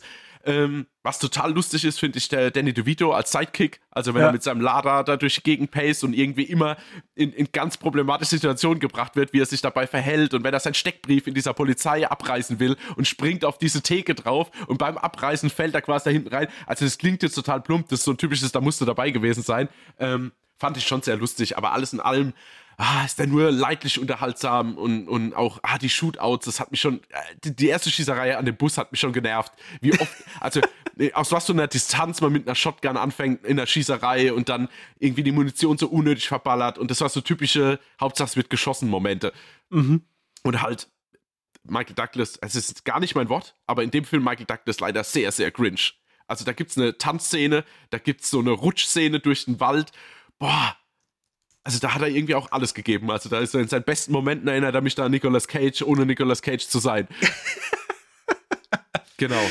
Ja, also ich, ich muss sagen, ich mag den sehr, ja, aber nicht äh, als Abenteuerfilm, sondern halt als quatschige Liebeskomödie, weil ich muss sagen, ich sehe sehr gerne die beiden und ihre Chemie auf der Leinwand. Also ich finde es so geil, als er die am Anfang aus diesem Bus rausholt und wenn er dann mit dem Koffer dann an ihr vorbeiläuft und lässt vor ihren Füßen einfach den Koffer fallen, dass sie ihn ja. selber trägt, da raste ich halt aus. Oder wenn sie ja in ihrer Vorstellung diesen tollen Abenteurer die ganze Zeit hat und er tritt dann auf den Plan, also diese, diese Selbstinszenierung. Diese Einführung, die, ja, ja, genau. Die, die er ja. von sich hat, weil er ja. hat ja den Film letztendlich auch ähm, produziert. Produziert, genau. Das finde ich halt verdammt verdammt lustig. Und von den Momenten, finde ich, hat er relativ viele, die halt einfach komplett quatschiger Humbug sind. Mhm. Und dafür liebe ich den extrem. Als Abenteuerfilm an sich ist es natürlich klar, ist das schon, ja, da gibt es viele, viele bessere, aber wie gesagt, alles andere in Sachen Comedy oder wenn sie da diesen Wasserfall runterfallen und er fällt, mit seinem Kopf zwischen ihre Beine. So ja, Sachen, ja, das ist ja das. Das ist ja, halt so, ja. so, so suffisanter 80er-Witz. Mhm. Und ja, das macht mir dann halt schon Bock. Also das, da muss ich halt sagen, ja, das, das kriegt mich jedes Mal, auch heute noch, weil ich habe den vor gar nicht allzu langer Zeit auch irgendwann geguckt gehabt, ähm, weil der ja auf Disney Plus, glaube ich, aktuell verfügbar ist. Ne, äh, genau, ich, ja, richtig. Und ja, also ich, das ist halt so ein Relikt aus den 80ern. Das war früher richtig cool, glaube ich. Mhm. Heute denkt man sich vielleicht auch gemessen an den Sehgewohnheiten, die man heute hat, ja, okay, mm, mit einer Retro-Brille funktioniert das noch, ja. aber ohne die Retro-Brille merkst du halt schon, ja, geht. Aber wie ja. gesagt, die, die Chemie ist da zwischen den beiden und das macht dann, wenn man, wenn man das mag, glaube ich schon äh, Spaß. Darf ich fragen, äh, bewertungstechnisch, hast du ihm was, hast du ihm was gegeben? Oh, ich, ich habe noch nicht bewertet. Also ich wäre wahrscheinlich aber, also zwecks der, der, der, der Brille, äh, wäre ich wahrscheinlich bei drei Sternen. Ich glaube mhm. jetzt ohne, also würde ich jetzt diese, diese 80er Jahre Romantik da mal rauslassen, wäre ich wahrscheinlich bei zweieinhalb Sternen, weil ja. ich ihn einfach irgendwie nicht so unterhaltsam finde. Ich weiß, ich finde es, ja, aber der ist schon, irgendwie cool für das, was er ist und von wann er ist quasi. Also das mhm. kann man schon machen. Das ist jetzt auf gar keinen Fall nicht schauen. So, wenn ihr noch nicht geschaut habt, guckt auf jeden Fall mal rein. Den sollte man gesehen haben, finde ich. Ah, da fällt mir noch ein, äh, gerade Michael Douglas als Thema. Mhm. Ähm, da habe ich letztens auch eine Doku geguckt. Sehr, sehr empfehlenswert. Und zwar auf Arte kann man die schauen. Äh, Michael Douglas, The Prodigal Son, beziehungsweise zu Deutsch Michael Douglas am Anfang war der Name. Da geht es um ja, es ist halt seine Lebensgeschichte letztendlich und auch um dieses sich herausemanzipieren aus dem Schatten seines Vaters, weil Kirk Douglas wiederum eine Hollywood-Legende darstellt, äh, überlebensgroß eigentlich und damals Michael Douglas dann erstmal auch gar nicht Schauspieler sein wollte, war lange Zeit eher ja, so Hippie und irgendwie einfach nur, er, er hat einfach existiert, sagen wir es mal so. das erzählt er auch wunderbar in der Doku. Und man sieht dann halt, wie er halt Step by Step in dieses Filmbusiness reinkam, angefangen hat, am Set zu arbeiten, sich sehr viel abgeguckt hat dann von Filmemachern und natürlich auch mit seinem oder von seinem Vater und dann immer mehr reingerutscht ist, erstmal in dieses Thema produzieren und auch Regie führen und dann erst zum Schauspieler wurde. Das ist nicht umgekehrt. Ne? Der hat zum Beispiel auch ähm, hier, äh, wie heißt der? Kuckucksnest, ähm, einer, einer flog, flog über das, ja. ja. genau, einer mhm. flog über das Kuckucksnest. Ähm, er hat zum Beispiel auch ähm, produziert, mhm. weil sich damals sein Vater irgendwie den Stoff gekauft hatte. Also er hatte die Rechte an, an, an dem Film, beziehungsweise halt an, ich glaube, dass dann ein Roman oder irgendwas äh, zugrunde liegt. Und er ihn aber nie verfilmt hatte. Äh, er wollte es immer, hat es aber nicht geschafft. Und irgendwann hat dann Michael Douglas gesagt: Ey, pass auf, ich will das machen. Ich habe da Bock drauf. Und dann gab es auch so Kappeleien, weil irgendwie auch der Vater gewünscht hätte, dass er in die Titelrolle genommen wird. Das wurde ja dann aber schlussendlich Jack Nicholson. Und so erzählt dann diese Doku halt diese ganze Geschichte von Michael Douglas als sehr junger Mann, wie er in dieses Filmgeschehen äh, reinkam, wie er sich langsam reingearbeitet hat, selber dann Schauspieler wurde, aber auch die ganzen Krisen, die er in der ganzen Zeit auch durchlebt hat, mit einem sehr, sehr klaren und nüchternen Blick auf sich selbst. Und das Tolle ist halt wirklich, Michael Douglas erzählt es selber, denn er ist anwesend, also auch zur Jetztzeit Zeit. Also er ist jetzt nicht irgendwie, das ist nicht ein Doku von was weiß ich wann, sondern du siehst ihn halt jetzt als aktuellen Mensch, wie er da spricht und das Ganze ja, wie äh, aus seiner eigenen Perspektive heraus erzählt. Und das Coole ist halt vor allem, auf Deutsch mit der Synchronstimme von Michael Douglas. Also das ist, da ist echt Mühe drin. Das haben sie sich, haben sie sehr, sehr geil gemacht. Kann ich wirklich empfehlen. Geht auch nicht extrem lang, 52 Minuten. Michael Douglas, am Anfang war der Name, könnt ihr gucken auf Arte, irgendwas mit Arte und Kultur, dem ähm, Kanal auf YouTube. Also so viel nur mal dazu, wenn man sich für die Person Michael Douglas interessiert. Ähm, sehr, sehr sehenswert. Vor allem, weil er halt auch mit sich sehr, sehr ehrlich umgeht dabei und jetzt nicht nur von den äh, Glanzzeiten spricht, sondern halt auch wirklich über ja, das Leben philosophiert, über das, was wichtig war und auch über seine mitunter vielleicht schwierige Beziehung zu seinem Vater. Sehr, sehr mhm. cool. Weißt du eigentlich, dass Michael Keaton ursprünglich also nicht ursprünglich, sondern in Wirklichkeit Michael Douglas heißt? Ja, ja, das, wusste ich, das wusste ich bis vor ein paar Wochen eigentlich nicht. Äh, das, ist echt, das ist echt lustig, dass ja, das sich umbenannt hat, weil es halt Quatsch gewesen wäre.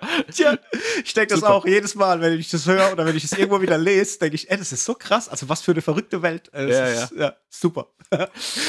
okay, dann rüber zu unserem Hauptfilm für heute. Hendrik, wir haben zwei Sachen dabei. Wir haben Leave the World Behind, ein neues äh, ja, Thriller-Drama auf Netflix, ganz frisch gestartet.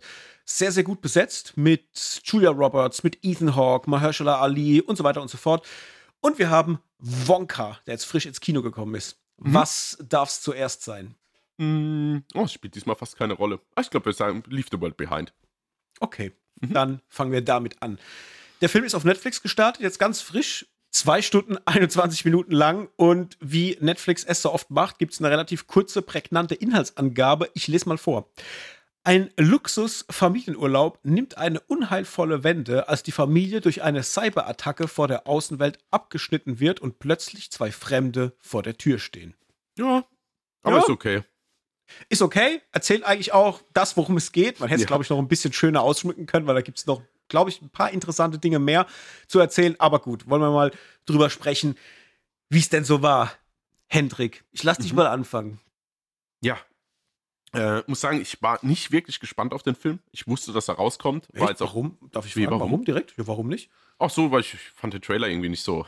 Hm. Der hat mich mhm. nicht so angemacht. Okay. Muss ich sagen. Also, das war so ein bisschen, oh, ich weiß auch nicht.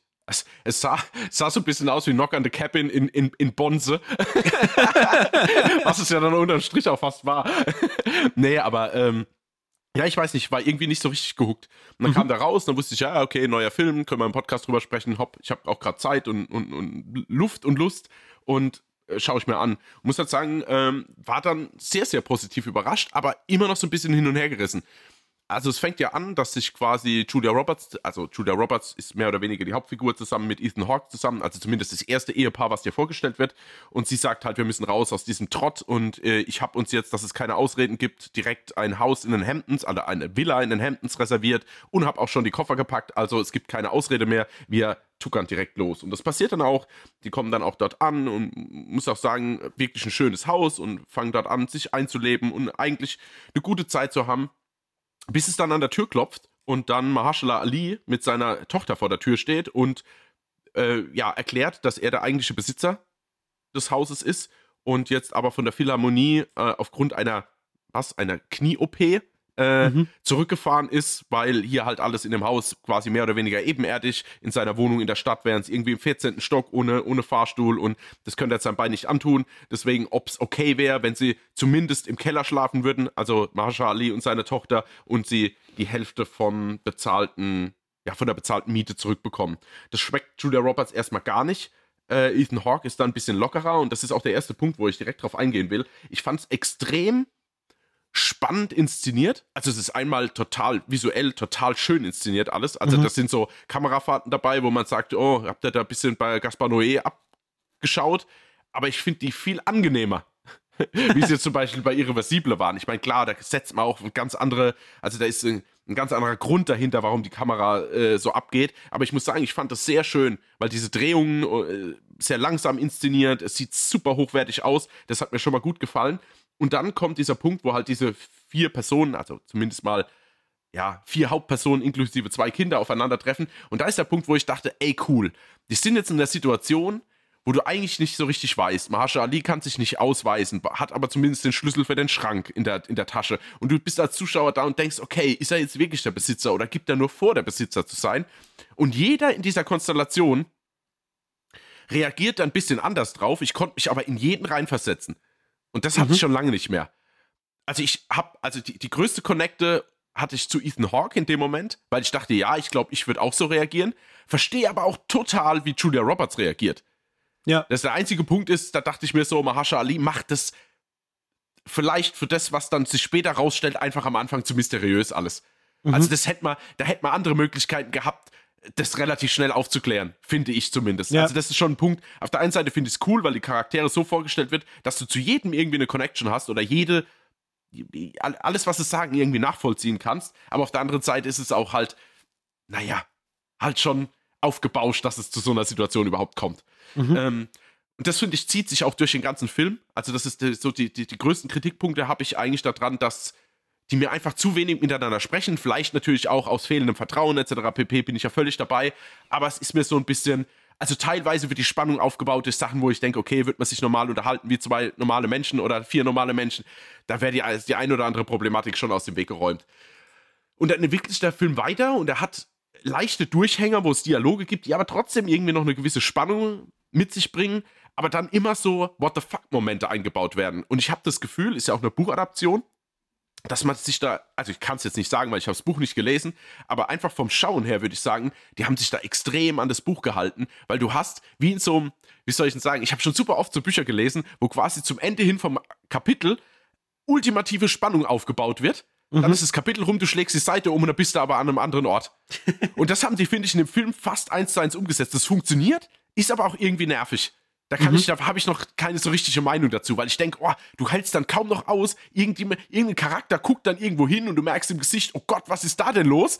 Und dann kommt irgendwie ein Schnitt und du bist woanders. Und ich dachte, what? Ze zeig mir doch, was da jetzt los ist, ey. Ich, ich, bin, ich muss das jetzt wissen. Also daher irgendwie gut, irgendwie auch nervig.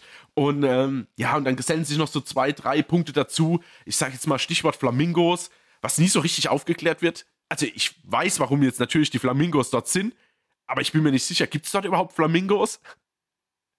Hm, keine Ahnung. Das war so ein Punkt, wo ich dachte, also ich sage jetzt mal Stichwort Flamingos, Stichwort Tesla. Das waren zwei Punkte, wo ich echt hart genervt war im Film und dachte so, oh, ehrlich jetzt? Naja, also das ist jetzt auch nur, also zumindest die, diese Tesla-Aktion, einfach nur um eine Actionsequenz drin zu haben. also die fand ich extrem dumm, muss ich sagen. Mhm. Aber egal. Und äh, ja, der Film, du hast ja schon gesagt, der geht 2 Stunden 20, hat, hat zwar Hänger, aber keine großen, die stören. Und ich muss sagen, der, die Spannung zieht sich eigentlich mehr oder weniger durch, bis zu so einem Ende, wo ich dachte, boah, meine Fresse.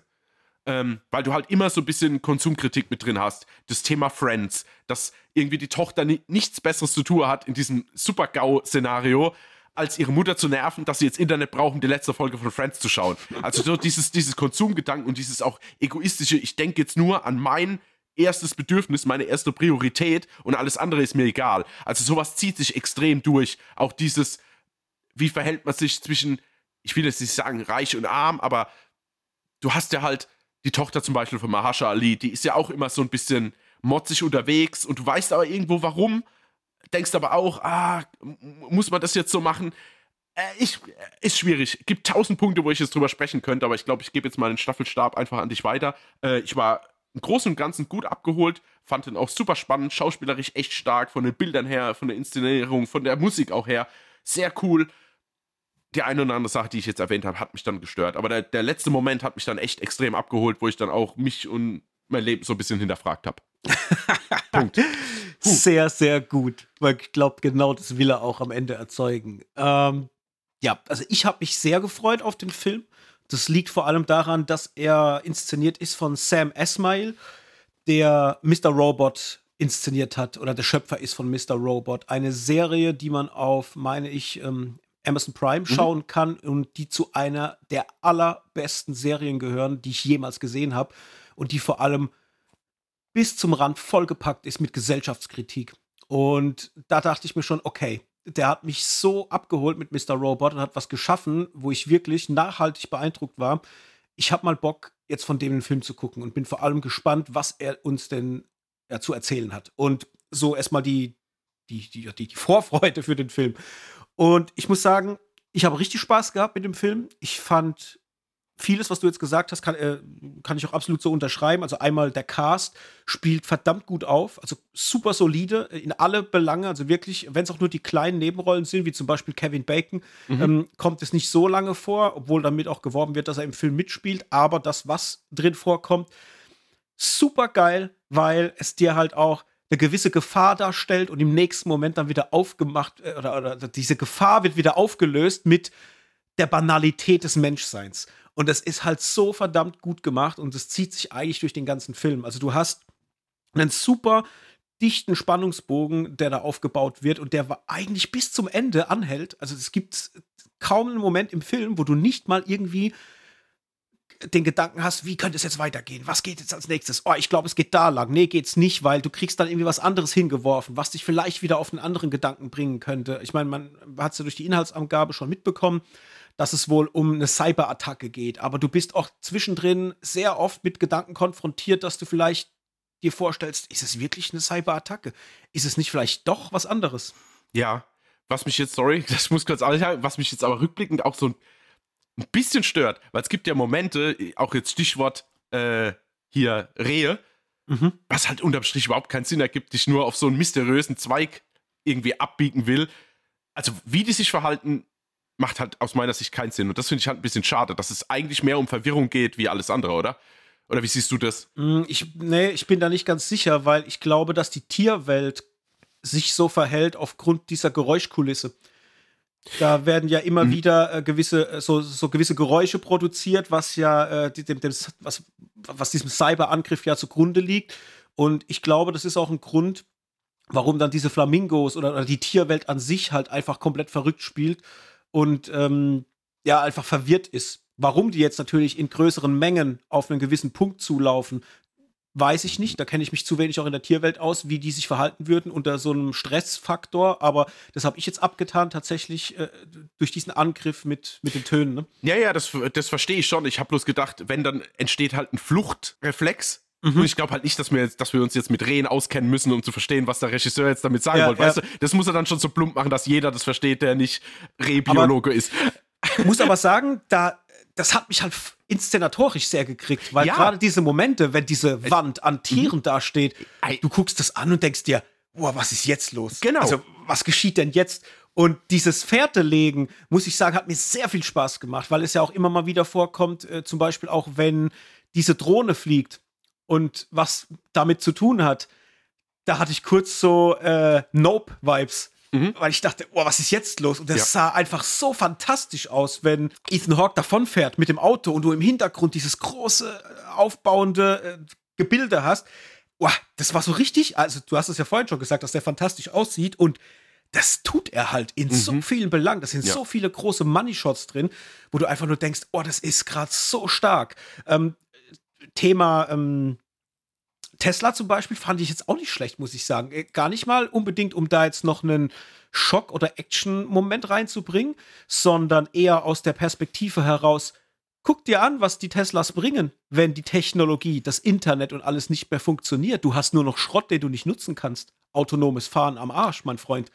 Ja, aber, aber warum rasen die dann mit Vollgas alle in eine Richtung? Also wer lenkt, also der, ich, das, naja, okay. Ja, ich habe das eher so abgetan, wie dass äh, das vielleicht auch, ähnlich wie bei Taxis, die vielleicht autonom fahren würden. Es gibt einen Sammelpunkt, wo die alle hinfahren, um sich vielleicht zu sammeln. Und da fahren die jetzt halt hin und auf dem Weg dorthin ist halt einfach eine Unfallstelle und die rasen da halt rein. Dass sie halt reinrasen, ist eigentlich Quatsch, weil dadurch, dass genau. er autonom fährt, müsste er ja verstehen, was los ist. Richtig, müsste er auch bremsen halt, ja. Aber man darf natürlich nicht vergessen, es ist ein Cyberangriff. Wer weiß, was da in, in Sachen Hacker und so weiter na, ja. lahmgelegt wurde oder nicht. Ähm, das ist bei genauerer Betrachtung, tun sich da auf jeden Fall vielleicht logische Lücken auf, aber das konnte ich auch abnicken, muss ich sagen. Also es hat okay. schon für mich so funktioniert. Ähm, ich finde halt, dass der Film eines schafft, und zwar, der bringt, der, der baut so eine Sogwirkung auf, dass du eigentlich, obwohl er so lang geht, wie gesagt, zwei Stunden, äh, 18 Minuten oder 20 Minuten, meiner Meinung nach auch zu lang, ist aber ein Kritikpunkt, komme ich nachher noch mit dazu, ähm, du bist die ganze Zeit mit Spannung dabei. Mhm. Das zieht dich rein. Du willst ständig wissen, wie geht's weiter, was ist der nächste Moment, was passiert als nächstes? Und irgendwie man man man ist involviert, man man sucht ständig auch nach irgendwelchen Hinweisen oder irgendwelchen versteckten Dingen, um vielleicht doch noch irgendwie was herauszufinden, was sein könnte, weil er dich ja dann doch auf lange Strecken einfach so Rätsel stellt und dir erstmal noch nicht sagt, was los ist. Und das hat halt bei mir mega viel Spaß gemacht. Und ich war echt mit sehr, sehr viel Spannung dabei gewesen. Ich finde halt typisch für, für, für Esmail ist halt die Kritik am System und an der Gesellschaft. Das, wie gesagt, bei Mr. Robot ist das auch ein sehr großes Thema. Das kommt halt auch nicht äh, zu kurz in dem Film. Ich finde es erschreckend, wie aktuell dieser Film auch ist, in Bezug auf uns, auf das reale Leben, was wir gerade haben. Also so, was auf der Welt so passiert an Kriegen, an äh, Katastrophen etc. pp, finde ich, dass der sehr realistisches Abbild irgendwie zeichnet und vor allem auch, wenn es darum geht, und das fand ich dann auch spannend, was er mit Menschen macht in dem Land. Also du siehst ja allein schon, wie zum Beispiel Kevin Bacon ähm, agiert und was er denkt und sagt oder wie auch die, die Hauptprotagonisten untereinander an gewissen Momenten miteinander umgehen. Das zeigt ja halt schon, wie kaputt unser, unsere Gesellschaft oder unser Weltbild zum Teil auch ist. Du hast einmal ja die Familie jetzt rund um Julia Roberts, wo du ja am Anfang schon merkst, die sind emotional nicht mehr ganz so nah vielleicht beieinander. Weißt du, es gibt ja auch so einen gewissen Moment im Film, ich sag mal, ein romantischer Moment, der nicht existieren würde, wenn die Ehe vielleicht 100% intakt wäre. Das finde ich zum Beispiel, ja, ich, ich sage es nicht einen schönen Moment, das ist er nicht, aber er zeigt dir halt einfach, was denn alles so kaputt ist in der Welt und das geht beim Emotionalen los, beim Zwischenmenschlichen und geht halt bis über äh, alles Mögliche, bis hin zu Autos, die halt einfach scheißwert sind, wenn die Technik nicht mehr funktioniert, bis hin äh, zu, zu, all den anderen Dingen, die man halt im Film zu sehen kriegt. Also ich fand es schon sehr intelligent alles. Es hat mir sehr viel Spaß gemacht. Es hat mich nur dann irgendwann zu einem Punkt gebracht, wo ich mir dachte, kommt mal zu einem Ende jetzt. Weil die Laufzeit, muss ich sagen, die hätte ich nicht ganz so lange gebraucht dafür, dass der Film halt mir nur das erzählt, was er erzählt. Das macht er zwar sehr spannend und auch mit vielen äh, Abzweigungen, die er dir potenziell auferlegt, aber ja, irgendwann dachte ich, jetzt kommt mal bitte an einen Punkt. Also ich war dazu, ich saß auf der Couch, ich habe wirklich bewusst Handy alles weg, ich war voll involviert, dachte mir aber irgendwann, ich merke jetzt gerade, dass ich gern möchte, dass, dass wir zu einem Ende kommen. Ging es dir da auch so oder war das für dich von der Laufzeit her okay? Ja, also ich meine, ich bin ja grundsätzlich ein Freund von kürzeren Filmen. Also es war okay. Ich muss sagen, so bei dem einen oder anderen, jetzt gerade bei dieser romantischen Sequenz, die, die, du jetzt da erwähnt hattest, ähm, da muss ich sagen, da habe ich auch schon so ein bisschen abgeschalten. Also mhm. habe ich gesagt, ja, redet jetzt mal, hört jetzt mal kurz Schallplatte, ich bin, ich bin dann wieder dabei, wenn es weitergeht. Ja. Die also, hättest du auch nicht gebraucht. Du nee. hättest, also du, die hätte man streichen können und es hätte dem Film nichts weggenommen, es hat ihm aber auch nichts hinzuaddiert, finde genau. ich. Weißt du so, es war einfach, äh, ja, sie existiert halt, aber mhm. sie tut dem Film nichts bei, so wirklich. Ja. Nee, es ist richtig, ist richtig. Also, wie gesagt, mir ist es jetzt nicht per se aufgehört. Ich muss sagen, der hat dann, also, der ging dann schon in einem Rutsch durch. Ich habe jetzt nicht gedacht, oh, könnte jetzt mal vorbei sein, obwohl ich dann echt dann auch froh war und dachte, ah, okay, da ist der Reveal, das, das haben wir jetzt. Und dann halt mhm. halt diese Parallelmontage, wo wir dann nochmal kurz natürlich der Kiefer runtergeklappt ist äh, und auch der Einstieg in den Abspann. Und dann dachte ich so, wow. Ja, und da war ich mhm. erstmal, war ich da gesessen und dachte, hm, war das jetzt irgendwie einer der intelligentesten Filme, die ich seit langem gesehen habe? Oder meint er nur intelligent zu sein? Und tatsächlich an dem Punkt bin ich, dem hänge ich immer noch. Ja, ja. Deswegen, weil ich ihn gern besser bewertet hätte, bin mir aber echt nicht sicher bei so ein paar Dingen, zum Beispiel mit dem, mit dem Frachtschiff oder mit mhm. dem Öltanker, Entschuldigung, um beim Film zu bleiben, der dann ja an diesen Strand fährt. Coole Aktion. Und auch total verständlich, dass alle erstmal sitzen bleiben, weil jeder sagt, naja, der dreht noch ab, der dreht noch ab, der dreht noch ab. Ja? Aber dass genau an diesem Punkt dann auch noch ein Flugzeug einschlägt, wo ich dann wieder dachte, warum? Ja. Ja. Also das sind so Mini-Punkte, wo ich denke, ey, da hättet ihr euch irgendwie einen kleinen Kniff an, das, an derselben Stelle, ehrlich? Mhm. Also das sind ja, ja. so Momente, die mich da ein bisschen wieder rausreißen. Äh, ja, du hast recht. Also da, da ist es ja, inszenatorisch an den Stellen dann vielleicht nicht mehr ganz so klug mhm, gelöst, genau. ja. Weil ein Einschlag ist okay. Ja, total. Aber dass halt das genau so dann passiert, nochmal, das ist schon, da denkt man halt, ja, okay. Aber auf der anderen Seite, bei mir ist halt, ich, ich suche dann im Kopf immer nach Lösungen. Warum ist es so gewesen? Dann dachte ich mir halt, ja, okay, vielleicht gibt es da irgendwelche Instrumente an Bord, die dann auch manipuliert waren und deswegen halt an, an einer gewissen Stelle alles zusammenläuft. Weswegen mhm. da auch die Teslas zum Beispiel äh, eingeschlagen mhm. sind, weißt du? Kann sein, weil das ist jetzt Fiction, ja, also ja, ja. keine Ahnung warum, aber du hast absolut recht. Also ich gebe dir da auch recht, wenn ich sage oder wenn du sagst, ähm, das hätte man an der Stelle anders machen können. Und gerade auch wegen dem Thema, ist er jetzt intelligent oder nicht? ich würde sagen, er ist was zwischendrin. Er ist auf jeden Fall spannend und, und äh, smart geschrieben. Mhm, ja. Und ähm, ich würde behaupten, was er schafft, ist einfach die, die, unsere Gesellschaft zu zeigen, wie sie halt einfach momentan ist. Natürlich ein Stück überspitzt, ganz klar. Aber er ist in so vielen Bereichen einfach so nah an der Realität. Ich meine, guck dir die Welt an, wie viel Scheiße auf der Welt passiert und was alle Leute machen. Sie konsumieren. Weißt du, jeder könnte irgendwie gucken, wie er sich engagieren kann oder wie er auf die Straße gehen kann. Wo gibt es eine Demo, wo ich meine Stimme erheben kann oder wo kann ich meine, meine Hand erheben für Menschen, denen es schlechter geht. Aber nee, ich sitze halt lieber zu Hause ähm, und guck mir die neue Staffel Witcher an oder ähm, genau. mach oder oder mach einen Podcast und red über Filme, ja, weißt du? Die, genau, so. die, die einzige Demo, die ich habe, die lade ich aus dem PlayStation Store. Tja.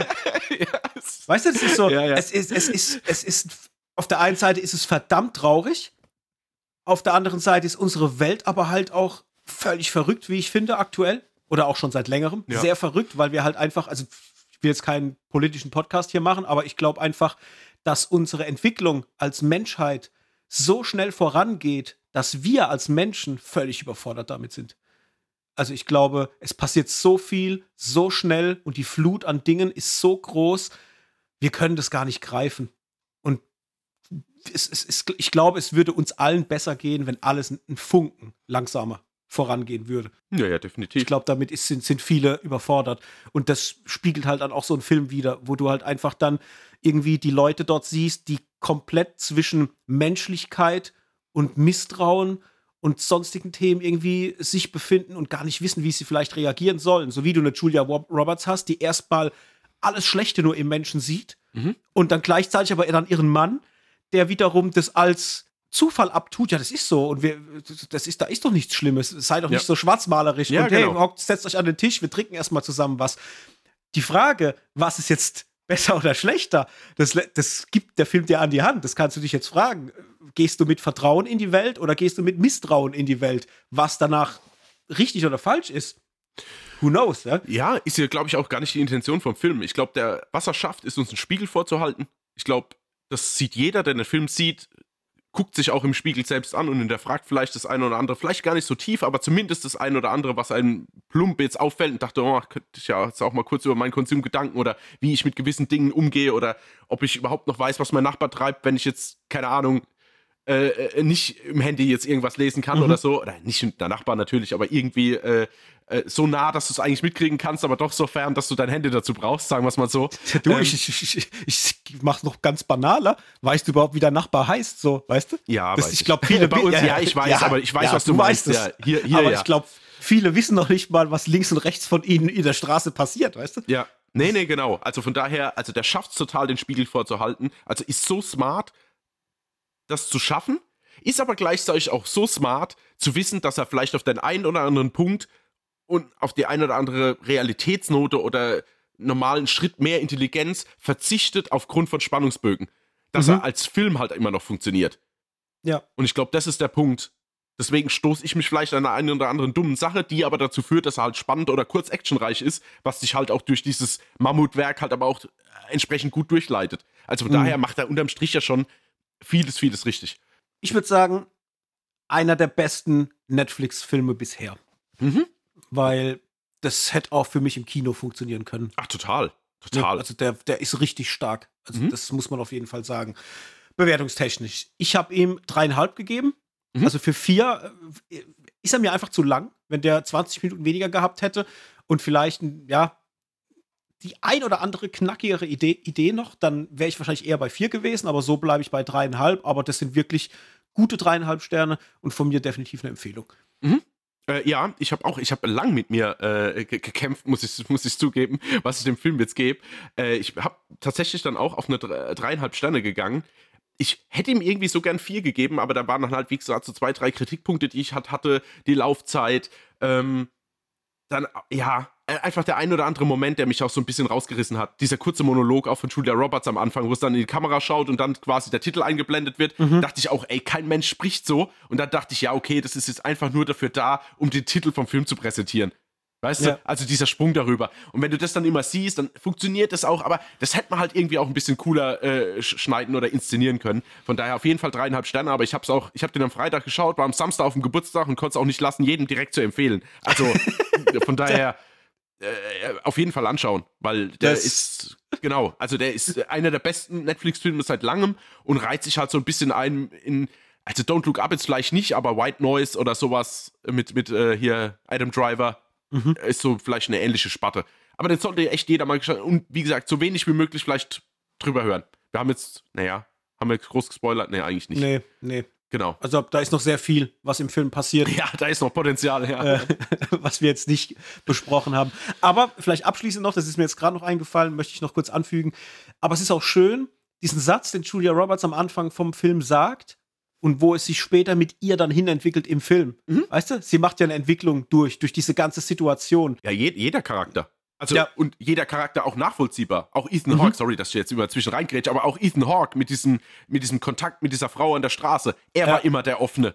Und er ist ja. der, der jetzt in dem Moment sagt, oh, stopp, Stich im Schacht. Ähm, ja. Also jeder macht irgendwie eine coole, nachvollziehbare Entwicklung durch und das ist echt, echt schon stark gemacht. Gut. Dann, nächster Film. Es wird magisch, mhm. es wird zauberhaft, es wird schokoladig. Es geht um Wonka, der jetzt frisch in den Kinos gestartet ist und uns die Vorgeschichte erzählt zu Willy Wonka, wie er zum Schokoladenfabrikanten, äh, zum besten Schokoladenfabrikanten der Welt wurde. Viel mehr gibt es eigentlich gar nicht zu sagen. Das ist die Vorgeschichte ja, ne? genau. zu Charlie und die Schokoladenfabrik. Ja. Es war der Film, auf den ich mich jetzt für dieses Jahr noch am meisten gefreut habe, weil es, glaube ich, auch mein letzter Kinofilm für dieses Jahr ist. Also ich glaube nicht, dass ich es dieses Jahr nochmal schaffe, ins Kino zu gehen. Mm. Ich klopfe mal auf Holz, vielleicht äh, klappt es doch. Aber das war für mich so das, das Jahresendgeschenk. Äh, im mhm. Kino an mich selber. Und ich hatte sehr, sehr viel Vorfreude aufgrund vom Trailer, der sehr zauberhaft ausgeschaut hat, wo ich mir schon vorgestellt habe, wie der Film sein könnte. Vor allem auch, weil Paul King im Hintergrund steckt, der natürlich äh, Paddington 1 und 2 schon inszeniert hatte, die ich ja auch kürzlich erst geguckt hatte und die ich einfach zauberhaft finde und mich ganz, ganz schwer verliebt habe in die Art, wie Paul King inszeniert. Und da dachte ich mir halt, okay, wenn der jetzt sowas wie Wonka macht und diese Geschichte von äh, Willy Wonka erzählen will, ich bin dabei, ich habe Lust drauf und bin sehr gespannt, was er uns dann im Kino entsprechend zeigen will. So, habe ich mir angeguckt und muss sagen, ich war verzaubert und zwar sehr, aber ich war nicht verliebt. Und das hat mich irgendwie zum Nachdenken angeregt. Ich weiß nicht warum, aber fangen wir erstmal vorne an. Also es geht um Willy Wonka und um seine Reise um die Welt nach Zutaten, nach Möglichkeiten, die beste Schokolade der Welt herzustellen. Und natürlich auch um seine Vorgeschichte, vor allem in Bezug auf seine ähm, Mutter, beziehungsweise die äh, Beziehung, die er zu seiner Mutter hat äh, als Kind und die er dann später im Erwachsenenalter, also er ist im Film, ich schätze mal 20, kommt es hin, so 18, mhm. Anfang 20 wahrscheinlich. Ähm, und er will für seine Mutter letztendlich ja, ein Denkmal errichten, indem er einmal die beste Schokolade der Welt produziert, aber auch, weil er darauf hofft, dass sich in seinem Leben noch mal was zeigen wird, dadurch, dass er es schafft, diese Schokolade zu produzieren. Ich versuche mal spoilerfrei zu bleiben. Ja, hast du gut gemacht.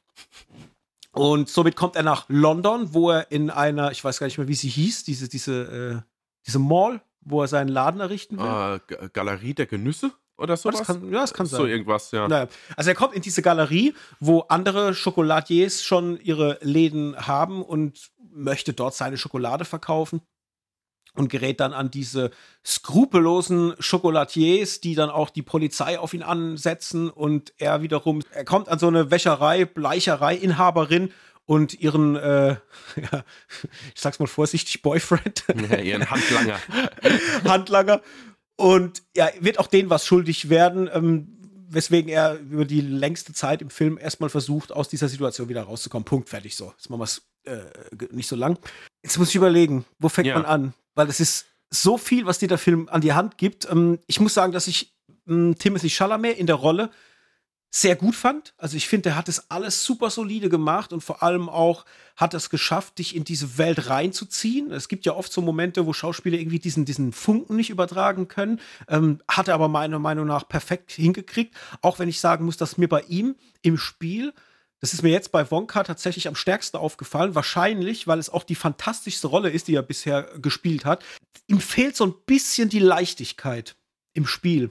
Das heißt nicht, dass man ihm das nicht glaubt, aber mh, hm, wenn ich mir jetzt, weil wir gerade vor kurzem ja auch über La La Land gesprochen haben, wenn es um so Singen und Tanzen geht und, und solche Themen, ich finde, da fehlt ihm so ein bisschen die Brillanz. Er ist zwar ein super schöner äh, Charakter beziehungsweise Charakterdarsteller und kriegt es auch hin, dich in so zauberhaften Rollen durch die Art, wie er mit seiner Mimik umgeht, natürlich reinzuholen und dich auch zu vereinnahmen.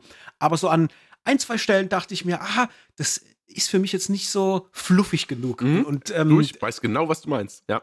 Und das hätte ich gern gehabt. Einfach, dass der noch ein bisschen mehr äh, mich reinholt durch sein Spiel. Aber wie gesagt, es ist Meckern auf sehr, sehr hohem Niveau. Ähm, ich fand, dass der ganze Film von Anfang bis Ende sehr träumerisch ist. Er ist sehr, sehr schön inszeniert, fast schon meisterhaft, wenn man sagen, äh, wenn man von Paul King jetzt auch ausgeht, was er zuvor in Paddington schon abgeliefert hat. Du hast super schöne Szenen, die, die mit deiner Fantasie spielen. Du hast vor allem auch den Fakt, dass viele Teile im Film, die auch gar nicht erklärt werden, sondern sie werden als gegeben äh, etabliert, wie zum Beispiel, dass Willy Wonka einen Hut hat, der gewisse Dinge kann. Das muss dir nicht erklärt werden, das ist einfach so. Und dieses Es ist einfach so, das schluckst du halt auch, weil diese Geschichte es dir so schön und, und zauberhaft irgendwie dann auch erklärt, ja. Ich finde, dass alle Charaktere rund um Willy Wonka äh, sehr, sehr nett erzählt sind und auch Spaß machen und du als Zuschauer, vor allem auch als Familie, weil man muss auch sagen, dass der Film definitiv als Familienfilm auch angelegt ist, ähm, du, du, kannst mit jedem irgendwo connecten. Jeder wird im Film irgendeine Person oder irgendeinen Charakter finden, wo er in irgendeiner Form eine Connecte herstellen kann und ähm, funktioniert meiner Meinung nach sehr, sehr gut, auch wenn ich sagen muss, dass für mich viele Darsteller neben ähm, Timothy Chalamet auch austauschbar waren. Also äh, gerade die das junge Mädchen ähm, Nudel. Nudel.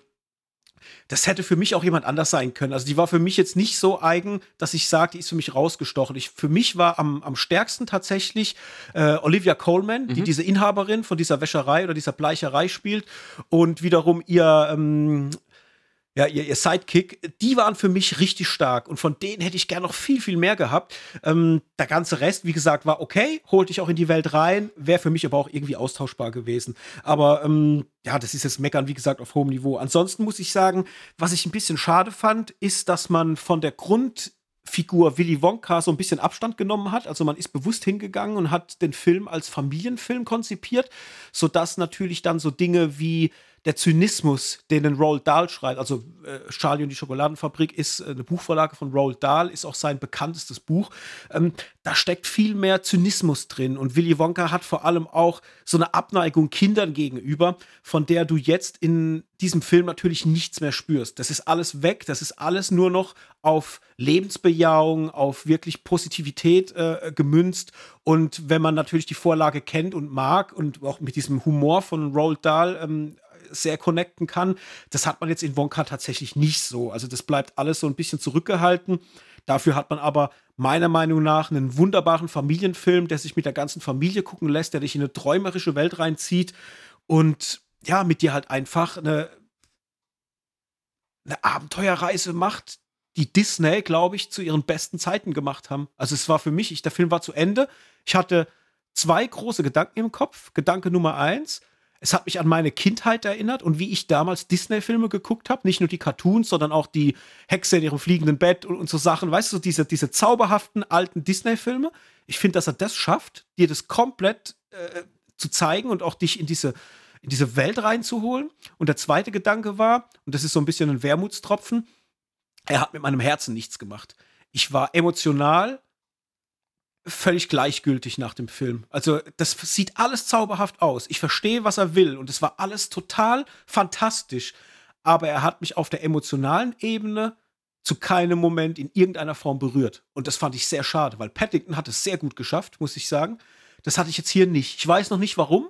So geraten hätte ich mal, wenn man die Situation mit seiner Mutter und ihm irgendwie mehr ausgearbeitet hätte und hätte da vielleicht noch irgendwas mehr reingelegt oder hätte vielleicht auch das Ende, wo ich sagen muss, das fand ich auch ein bisschen quatschig in Bezug auf Nudel, ähm, wo ich mir gedacht habe, ah, nee, nee, da fehlt mir viel mehr Substanz an den Charakteren. Aber gut, es ist ein Märchenfilm, es ist ein Familienfilm, braucht es vielleicht auch nicht für die jüngeren Zuschauer. Ich glaube, wenn du Kinder hast, ich weiß nicht, ab wann ist der Film, aber Null? Wahrscheinlich, ja, ne? Wahrscheinlich. Würde ich fast behaupten. Ja, maximal ab sechs, aber ich ja. denke eher ab null, ja. Also ich glaube, bis ins Teenageralter wird der jedes Kind mhm. abholen, verzaubern und auf eine Reise mitnehmen, die sich absolut gelohnt hat. So viel erstmal von mir.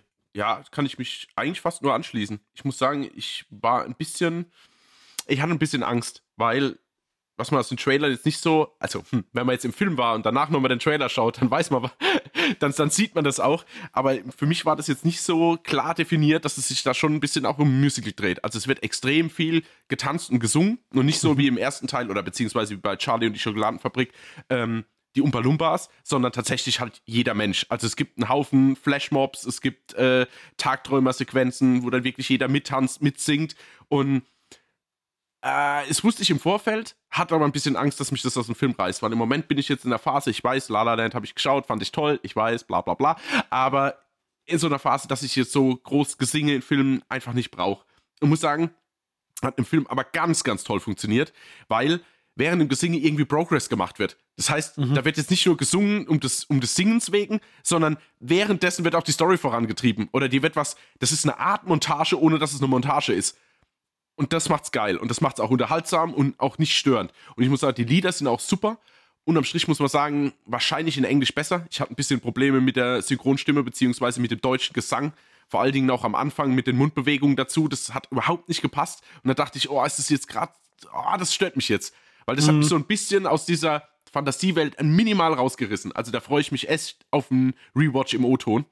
Sonst kann ich mich fast nur anschließen. Also ich finde, Timothy Chalamet macht das herausragend, wobei ich dir auch recht gebe, dass an der einen oder anderen Tanzsequenz oder an der einen oder anderen Stelle es so gezwungen locker ist. Also als wäre mhm. er so ein krasser Schauspieler, dass er quasi die Lockerheit spielt und nicht locker ja. ist.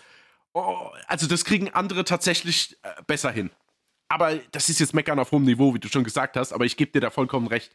Äh, sonst finde ich die Storyentwicklung super Ich mochte das total, auch mit dieser Wäscherei bzw. Bleicherei. Ich wusste ja am Anfang jetzt auch nicht unbedingt, was auf mich zukommt. Und muss sagen, die Entwicklung dann mit den Figuren und Paul King bekommt es wieder super hin, wie auch im zweiten Paddington, eigentlich so eine Außenseitergruppe äh, zusammenzuschweißen zu einer Familie, die sich halt gegenseitig unterstützt. Aber halt nicht so weit, dass du halt deswegen ein Tränchen verdrückst. Das kriegt mhm. er halt bei Paddington hin. Das bekommt er aber jetzt bei Wonka nicht hin. Du findest das ja. toll, das ist total sympathisch, das ist, das ist optimistisch, du bist dabei und denkst, oh, wie schön ist das alles. Aber dieses, dieses letzte bisschen schön, was quasi die, die, die Träne aus seinem Auge drückt, das bekommt er nicht hin. Und er hat ein paar Momente dazu, bekommt es aber leider einfach nicht umgesetzt. Du hast einmal erwähnt quasi die Thematik mit, mit, mit ähm, Willy Wonka und seiner Mutter. Da wird ja eine kurze Rückblende quasi erzählt und ja auch, dass er quasi, wenn er, ja gut, das, will ich jetzt nicht spoilern, aber genau. Und, und und da kommt es später nochmal zu einer Szene, wo ich dachte, oh, die habe ich schon im Trailer gesehen und wenn die jetzt im Film kommt, dann reißt sie mich sicher mit. Und das hat sie halt auch nicht. Dann gibt es noch mhm. diese Erklärung mit Nudel, wo ich dachte, okay, euer nächster emotionaler Moment, den ihr irgendwie ausbauen könnt, oh, funktioniert auch wieder nicht. Also mhm. es ist, es ist dieses letzte bisschen fehlt einfach, äh, was, was viel, viel Disney-Filme früher geschafft haben, aber auch jetzt gerade Paul King mit Paddington geschafft hat, mich zu Tränen zu rühren anhand von den emotionalen, schönen Momenten, die mir gezeigt werden. Und das schafft er leider nicht. Der ist rundum wirklich ein annähernd perfekter Familienunterhaltungsfilm mit Fantasie, mit coolen Charakteren, auch minimal düster, jetzt nicht böse, aber düster. Also das in dieser, in dieser Wäscherei, das hat ja schon so seine Momente. Auch in der Kirche mit diesem Fahrstuhl, was da so runtergeht und so. Also das ist, hat schon so Momente und auch in den, in den besten Momenten dachte ich auch so ein bisschen an ein Schweinchen namens Babe. Also einfach nur so, einfach von dieser Wäscherei und diesem Keller und wie das alles abgeht und das so dunkel und dreckig ist und, und, und ähm, ja, einfach ganz toll. Und ich muss das sagen, es hat auch keine Erklärung für seine, äh, für seine Fähigkeiten oder irgendwas gebraucht. Das sagt er am Anfang. Er ist irgendwie Träumer, Magier und Schokolatier oder sowas. Und ja, damit ist es für mich einfach erklärt. So, okay, check, du kannst alles aus dem Hut holen, du kannst, was weiß ich, total verrückte äh, äh Schokoladenkreationen äh, entwerfen. auch, auch die Erklärung, also dass quasi in der, dieser Fliege-Schokolade äh, ein Kokon ist mit einer Mücke, der dann bricht und dich zum Fliegen bringt. Wo ich dann denke, auf der anderen Seite, oh, wie super eklig ist denn das, dass du eine Mücke in dir drin hast, die aus dem Kokon ausbricht, dadurch du anfängst zu schweben und dann nach einer gewissen Zeit durch dein, naja, ja. durch eine Öffnung wieder rausfliegt. Also da dachte ich auf der einen Seite, oh cool, wie fantasievoll, auf der anderen Seite, oh, Weißt du, das machte, also vielleicht ist es ein bisschen dieses Roald Dahl, was so ein bisschen mitschwingt, aber halt auf einer ganz feinen Note, dass es wirklich mm. keinen mir irgendwie vor den Kopf stößt. Ähm, ja, alles in allem, ich bin da raus. Also ich war zum ersten Mal, muss ich ja kurz mal hier Erklärung, zum ersten Mal in meinem Leben allein im Kino. 16.50 Uhr Darstellung mit Familien und Kindern. Und die haben das alle echt gefeiert und waren auch gebannt an der Leinwand gehangen. Da hat keiner irgendwie zwischendrin gequatscht oder irgendwas. Die waren völlig involviert in den Film. Und muss auch sagen, dass ja alle mit einer richtig guten Stimmung raus sind. Unter anderem auch ich. Also ich muss sagen, mein, mein Herz hat echt geglüht. Also wie gesagt, meine Augen hatten keine Tränen, aber mein Herz hat geglüht. Und ähm, von daher bin ich sehr, sehr zufrieden mit dem Film und, und, und freue mich direkt auf den Rewatch in Englisch. Und er kommt auch in die Sammlung. Will ich auch machen. Also unbedingt auf Englisch nochmal gucken. Ich habe mich auch gefragt, warum man sich entschieden hat. Ja, gut, ich weiß, warum man ja. sich dafür entschieden hat auf Deutsch, weil Kinder schauen das mhm. natürlich zum Großteil. Aber ich glaube, es hätte dem Film sehr gut getan, wenn man das einfach auf Englisch gemacht hätte, damit Untertiteln. So wie es bei La La Land auch war. Weißt du, ich glaube, ich freue mich einfach, den auf Englisch zu gucken, weil ich mir sicher bin, dass es dann noch mal besser funktioniert. Und um auch die Frage zu beantworten, funktioniert es besser von den Songs. Mhm. Ähm, ich habe den Soundtrack jetzt schon mir mehrfach angehört, auf Englisch und auf Deutsch. Die funktionieren beide für sich stehend, tatsächlich beide sehr, sehr gut, weil du beim Deutschen äh, die Kinder halt absolut abholst, weil sie verstehen, was gesungen wird. Und im Englischen wiederum sind sie halt auch zuckersüß einfach. Also ich glaube einfach, dass der Film an sich allein schon, weil die Lippensynchronität halt besser funktionieren wird, da noch mal besser für mich jetzt persönlich funktionieren wird, äh, weil bei mir war es auch ein Störfaktor. Wenn du halt hinguckst und siehst, dass sich der Mund irgendwie zeitverzögert bewegt, da ist man halt irgendwie raus aus der Immersion. Ja. Dann merkt man, ah, da stimmt irgendwas nicht. Und deswegen, ja, habe ich da auch sehr, sehr viel Spaß dran, den dann irgendwann auf jeden Fall noch mal ein zweites Mal zu gucken. Und ähm, ich überlege gerade noch, ob es noch irgendwas Wichtiges zu sagen gibt, was bei mir noch war. Mhm. Hast du irgendeine Lieblingsszene gehabt bei dir? Irgendwas, wo du sagst, das hat dich oder hat dir am meisten Spaß gemacht? Oh, das ist eine gute Frage. Ich hatte viel, viel Spaß mit viel, viel Szenen. Also ich muss sagen, alles, was jetzt in der Bleicherei spielt, wo ich denke, oh ja, das war halt mehr so, so diese, diese Depri-Phase. Mhm. Ähm, ich muss sagen, ich fand alles, was in der Galeria halt vorsteht, irgendwie schön. Also sein Tagtraum am Anfang und wie der auch bestraft wird, so, also, ja. dass es was kostet, Tag zu, also Tagträumer zu sein.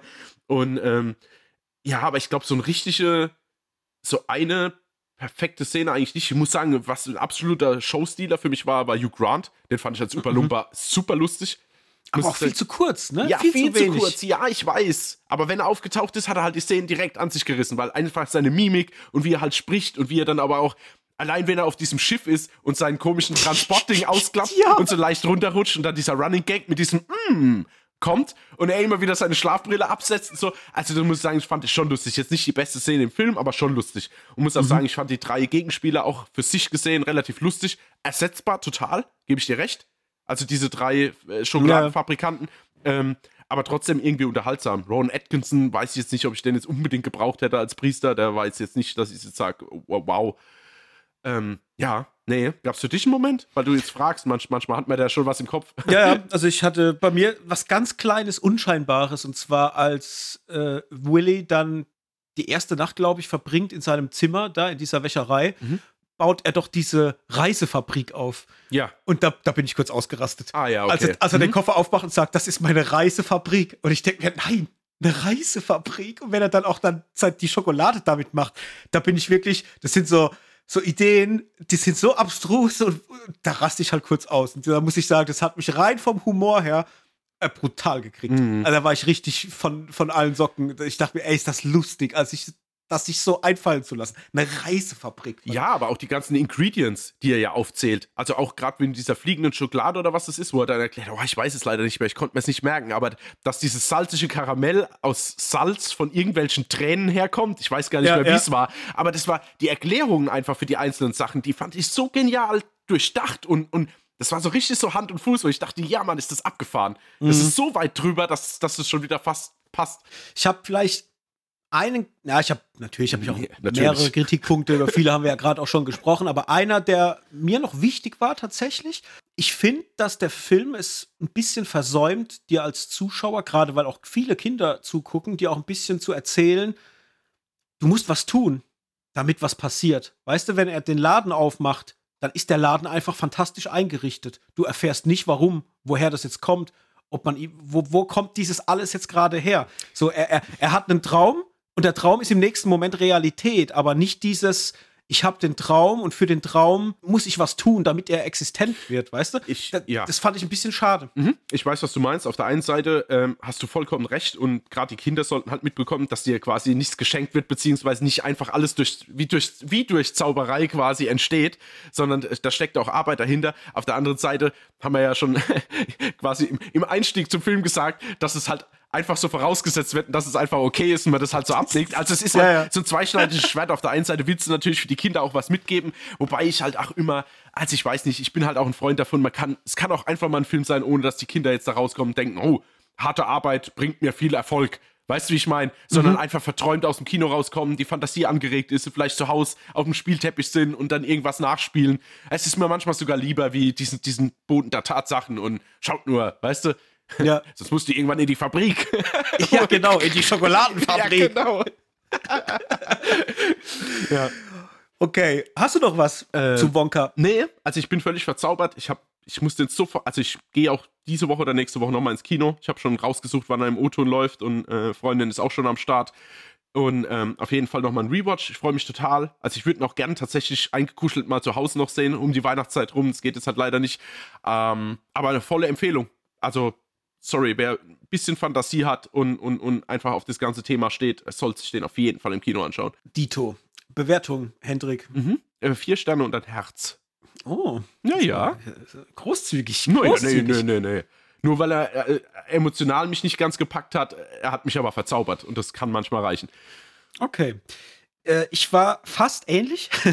ich habe ihm dreieinhalb gegeben. Ähm, hauptsächlich natürlich, weil er inszenatorisch einfach echt meisterhaft inszeniert ist. Das ist so schön und es guckt sich so schön und verträumt weg. Deswegen wirklich mit der ganzen Familie kann man sich das reinziehen. Das macht richtig viel Spaß.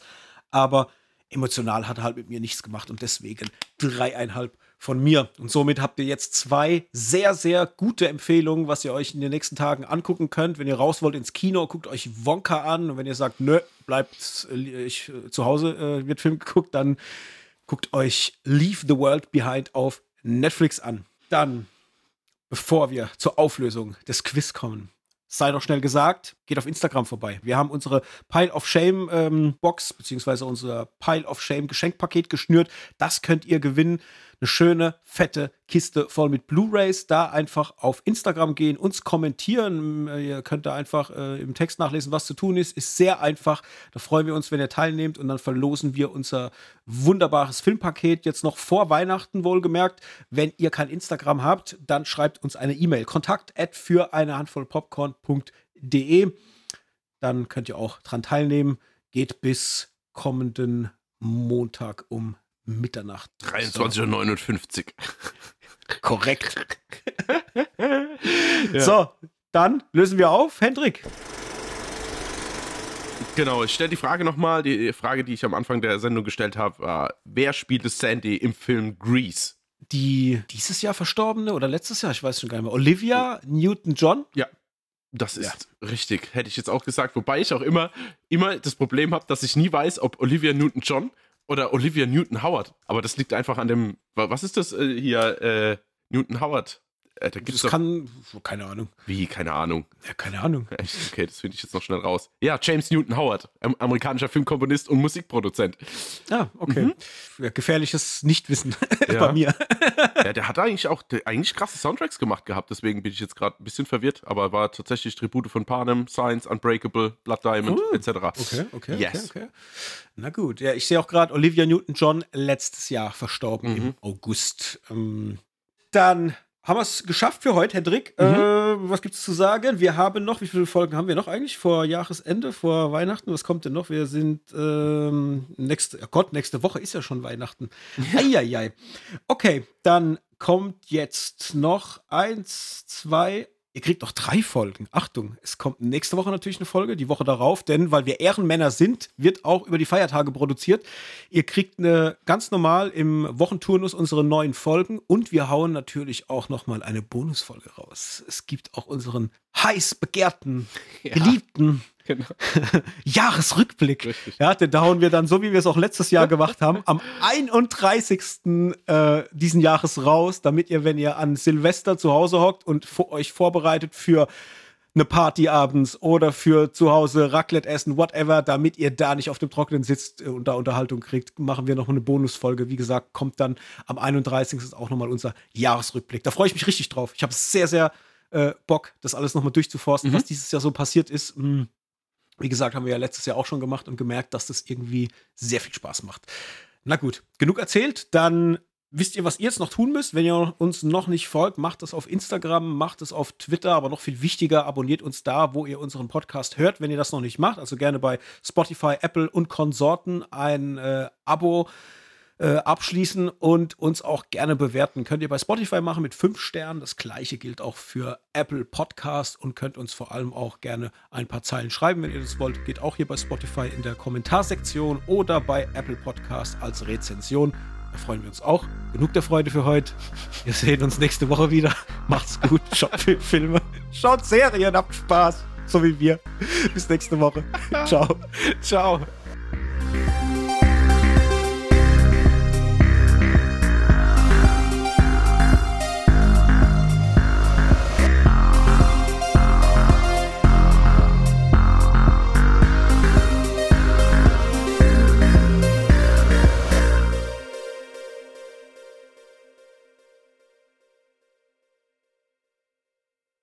Dieser Podcast ist Teil des Podcast-Netzwerks dbpdw.